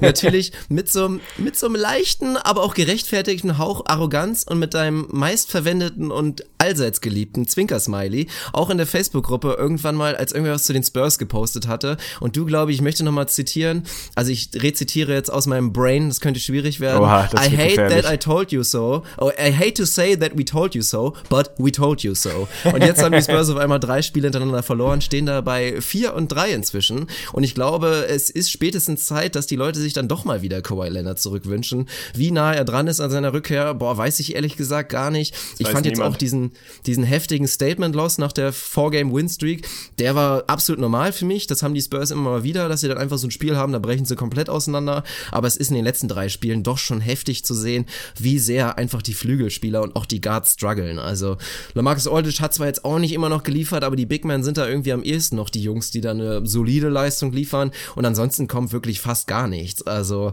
ja, wie lange können die Spurs das noch kompensieren, bis Kawhi Leonard zurück ist? Weil pff, nicht, dass sie dann irgendwann noch unter 500 fallen. Was wäre das denn? Ja, natürlich können sie es nicht ewig kon äh, konditionieren, wollte ich gerade sagen, kompensieren. Bei mir geht auch hier, dein Flu-Game ist auf mich übergesprungen. Ja, also finde ich jetzt nicht wahnsinnig überraschend. So, natürlich das erste, der erste war so ein klassischer Schedule-Loss, der dann halt irgendwann mal kommt, kein Ding, kannst du abhaken. Dass sie jetzt noch zweimal in Folge verloren haben, ist irgendwie ungeil. Aber mein Gott, da fehlt halt einer der, sorry Miguel, auch wenn du es nicht wahrhaben willst, fünf, sechs besten Basketballer auf diesem Planeten, auch ein offensives Genie und nicht nur defensiv. Auch da gibt's keine zwei Meinungen, kann es jedenfalls eigentlich nicht geben. Ich meine, dass der fehlt, dass die Spurs ein Team sind, was das gut kompensieren kann, besser als wahrscheinlich alle anderen oder die meisten anderen, so rein äh, vom systemischen Ansatz, ist, glaube ich, oder haben jetzt die ersten Spiele gezeigt, aber dass der fehlt und dass die Spurs nichts zu bestellen haben ohne Kawhi Leonard, wenn sie wirklich ein richtig gutes Team sein wollen, das ist ja nichts Neues. Also das kann auch ein Marcus Aldridge in sehr, sehr guter Form und auch ein Rudy Gay, der mir gut gefällt jetzt in den ersten sieben Spielen, ja, dass sie das nicht kompensieren können, ist klar. Es ist halt ein bisschen nebulös, wann er wieder zurückkommt. Pop lässt sich da gar nicht in die Karten schauen. Ich weiß ehrlicherweise nicht mehr, ob Pop die Karten überhaupt kennt, weil der so den Eindruck vermittelt, keine Ahnung, so, wenn er kommt, dann kommt er, dann schauen wir mal, irgendwann wird er schon wieder dabei sein und das irgendwie geflissentlich ignoriert, zumindest es in Interviews so darstellen lässt, was ich auch nachvollziehen kann. Aber die Spurs brauchen Kawhi Leonard, wenn sie ein richtig gutes Team sein wollen. Das ist ja nur keine Frage. Es erstmal schön im großen Gegensatz dazu, dass ja Tony Parker selber erzählt hat zu dem Thema, wann er wieder zurückkommt, dass da die Antwort war, ja, wenn Dr. Popovic sagt, dass das grüne Licht da ist. Also das fand ich auch ganz geil, dass das da so rumgeht, dass er da scheinbar die 100%ige Entscheidungskraft wirklich hat. Ja, also bei den Spurs, ich mache mir eigentlich auch keine wirklichen Sorgen, weil Stand jetzt ist das tatsächlich einfach ein, ja, ein Ballhandling-Problem, ein Point Guard Problem. Also wirklich die Jungs, die den Ball in der Hand haben, machen da aktuell keinen guten Job. Das liegt natürlich daran, dass DeJounte Murray einfach ein Sophomore ist, noch nicht viel Erfahrung am Ball hat und dass da Struggles absolut dazugehören. Und er zeichnet sich auch aktuell eher wahrscheinlich durch seine defensive Skills aus und nicht unbedingt dadurch, dass er ein krasser General Floor Manager ist. Und Paddy Mills, das ist halt der nächste Punkt, ist massiv am struggeln. Also gibt dir halt wirklich gar nichts davon, was ein Paddy Mills dir eigentlich sonst immer liefert. Und das sind Sachen, die kannst du Stand jetzt einfach nicht kompensieren. Ja, wie gesagt, äh, absolut und äh, definitiv die richtige Analyse. Ähm, ist aber auch ja nichts, also nichts wirklich Überraschendes. Hoffen wir einfach mal, dass Kawhi schnell wieder da ist. Ansonsten ist das natürlich ein Team, was irgendwie, weil es die Spurs sind, in die Playoffs kommen wird, aber kein wahnsinnig gefährliches Team, wenn Kawhi nicht dabei ist. Aber wer kann das schon von sich sagen? Irgendwie nimm einen absoluten Megastar dieser Liga raus und sei trotzdem noch gut. Das ist ja bei den meisten Teams auch nicht wirklich so. Von daher hoffen wir, dass er schnell wieder dabei ist. Über die Nuggets müssen wir vielleicht noch mal ganz kurz reden. Möchte jetzt auch nicht ewig lang, weil da eigentlich auch. I hate that to tell you that I told you so, but Du kannst ja nicht mal so. den Satz, also lass es, meine Güte, dann lies ihn noch mal nach, dein Flu-Game. Ja, weiß ich nicht, also dann hau mal raus, was du mir so gesagt hast. Ich finde, bei den Nuggets ist es so dieses Klassische, was man oft bei so Teams sieht, die an einem Ende spektakulär gut, am anderen spektakulär scheiße waren und dann versuchen, da äh, den Grad der Scheißigkeit ein bisschen zu verbessern. Und das ist so ein bisschen das Phänomen, was man bei den Nuggets jetzt sieht. Letztes Jahr, wie gesagt, nachdem Jokic ins Starting-Lineup gerutscht ist, ähm, beste Offense, tatsächlich besser als die Warriors. Dass das nicht nachhaltig zu produzieren ist, war klar. War eine Katastrophen-Defense, sprich alles bei den Nuggets ging darum, die Defensive zu verbessern, haben unter anderem deshalb sich einen Paul Millsap geholt, der an beiden Enden ein guter Junge ist, aber vor allem defensiv dann natürlich helfen kann.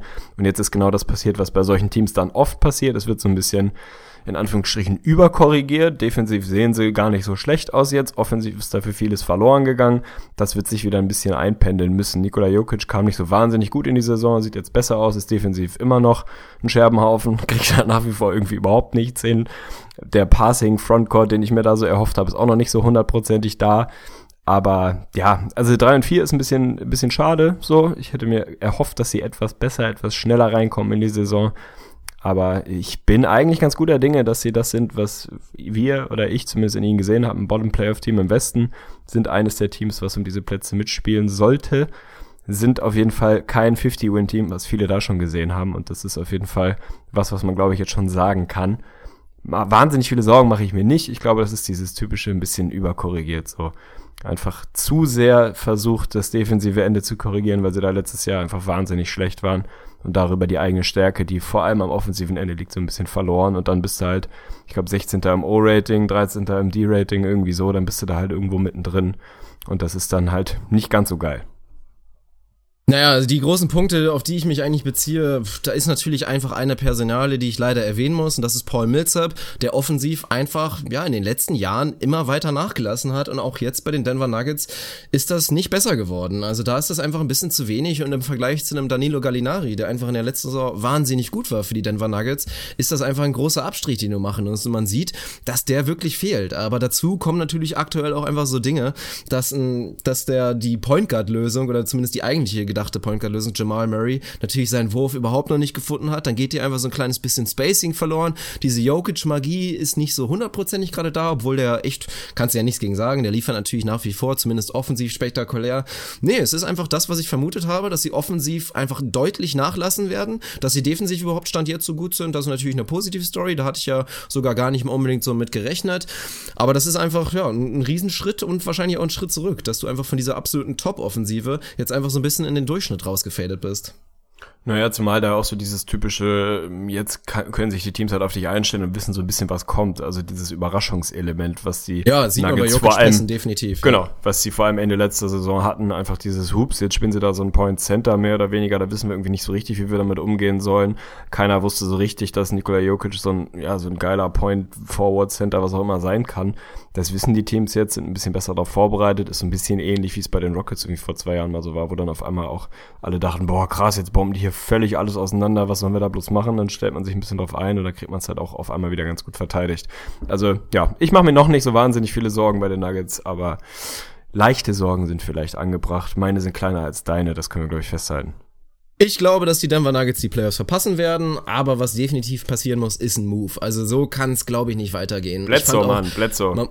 Ja, vielleicht kriegen sie Bledsoe, das wäre auf jeden Fall vernünftig. Muss man mal gucken, wie sie das dann irgendwie gedeichselt bekommen. Kenneth Farid macht ja in seinen limitierten Minuten tatsächlich einen guten Job. Vielleicht kannst du den in Verbindung vielleicht mit einem Will Barton oder irgendwie sowas, das ist halt auch so ein Ding. So dieser Will Barton-Luxus, den du da aktuell hast, den kannst du dir eigentlich fast nicht leisten, weil es da einfach andere Problemstellen gibt, die du da attackieren musst. Also die Point Guard Lösung funktioniert nicht. Du musst diesen Richard Jefferson, Jameer Nelson Move jetzt im Nachhinein zumindest akut sehr kritisch sehen, weil das jemand gewesen ist, der einfach in dieser Saison absolut helfen hätte können. Und so hast du jetzt da eine problematische Situation. Jamal Murray kommt ganz schlecht in die, in die Sache rein. Moody ist für mich da keine Lösung. Also die Nuggets müssen auf jeden Fall irgendwas bewegen. Also für mich kann das so mit diesem Kader aktuell nicht weitergehen, um wirklich ein Playoff-Team zu sein in dieser Saison.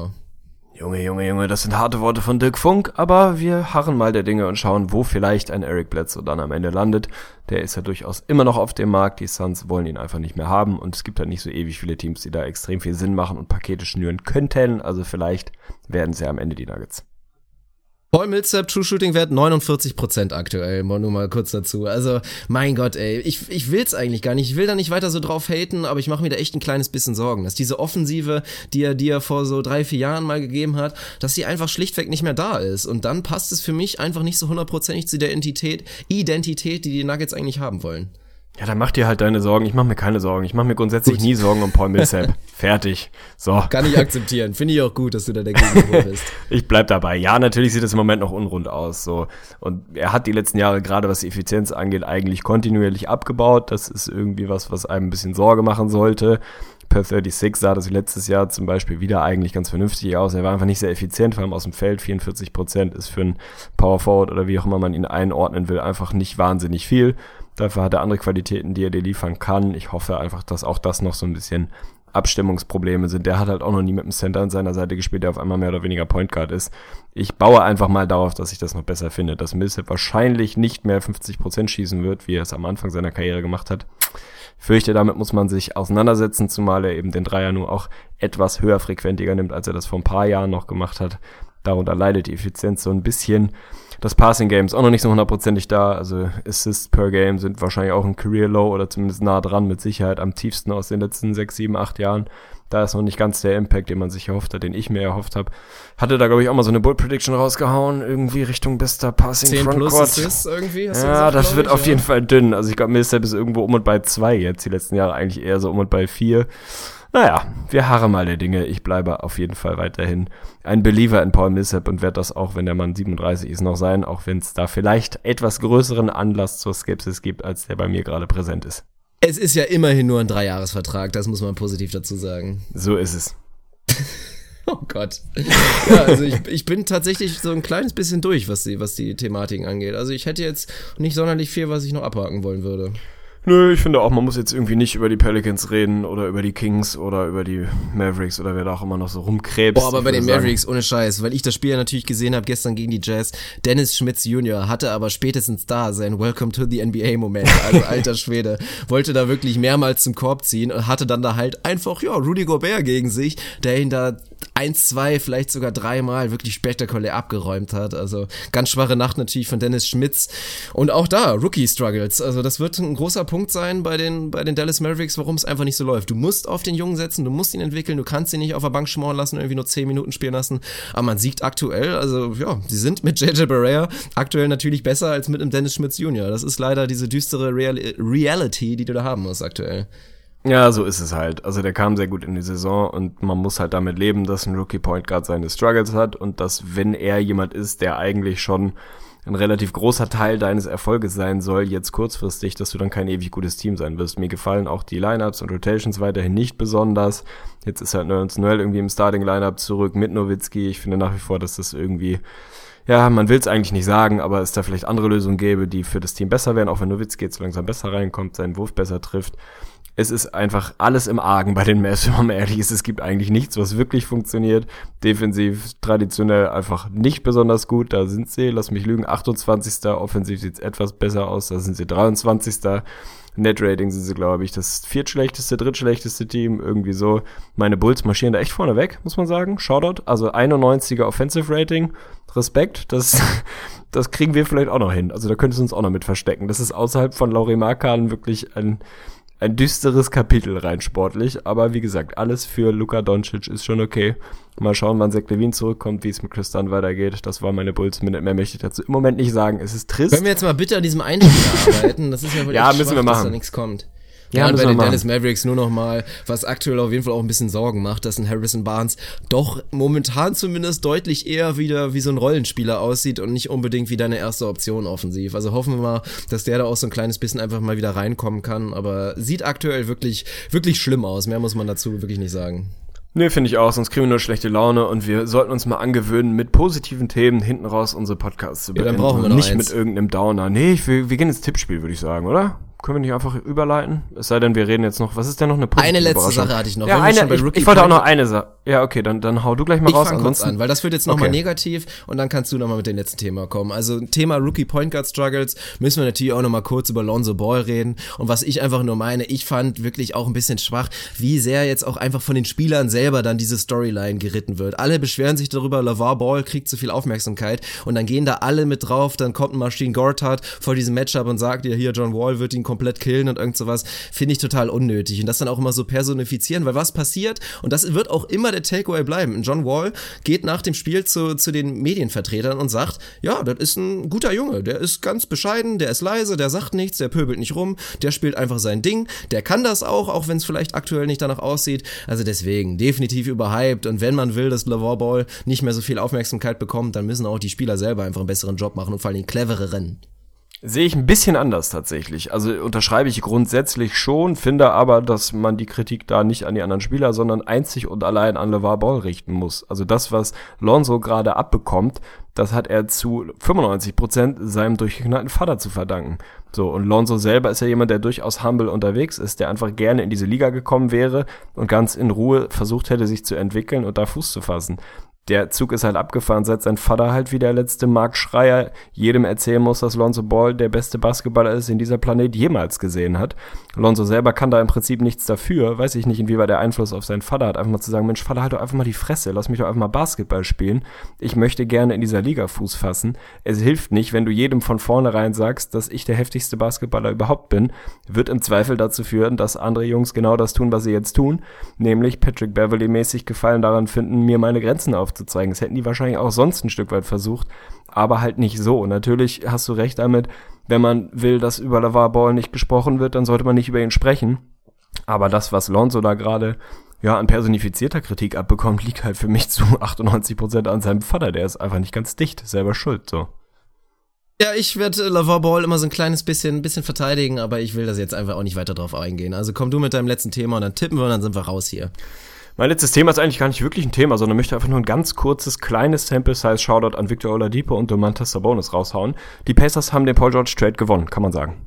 So ist es. Okay, dann lass uns tippen. Also ich habe hier heute schon mal geguckt. Wir haben heute, ich würde sagen, eigentlich nur ein Spiel, was es sich wirklich lohnt zu tippen. sei denn, du siehst irgendwie bei Suns Nets oder Kings Pacers irgendwas Spannendes. Ansonsten würde ich sagen, beschäftigen wir uns heute vor allem mit den Thunder zu Gast bei den Milwaukee Bucks. Und du darfst vorlegen, mein Lieber. Gianni oder Westbrook, wer macht's? Thunder. Wo, oh, oh, oh, oh, oh, oh, Thunder ja, Shoutout an alle Hobbyangler dieser Welt. Ich gehe dann einfach mit den Bugs, damit es einigermaßen spannend ist. Finde ich in Ordnung. Die spielen zu Hause. Vielleicht macht Gianni mal wieder so seinen Auftritt. Oha, das ist erste Nacht eines Back-to-Backs, sehe ich gerade. Aber kein Problem. Ich bin zufrieden mit den Bugs. Und die Lakers schlagen die Pistons. Die Lakers schlagen die Pistons. Mm, mm, Nehme ich ein, die Anladung. Die Pistons schlagen die Lakers. Dann haben wir schon mal zwei Tipps. Finde ich gut. Was, was haben wir morgen noch? Hast du irgendwas noch, noch vor Augen, was sich lohnt? Guck gerade mal ganz äh, akut. Uh, rein. Magic gegen Grizzlies, Topspiel, Alter. Beide 5-2. Absolutes Topspiel, ja, aber das möchte ich nicht tippen, das ist mir irgendwie zu uncharmant.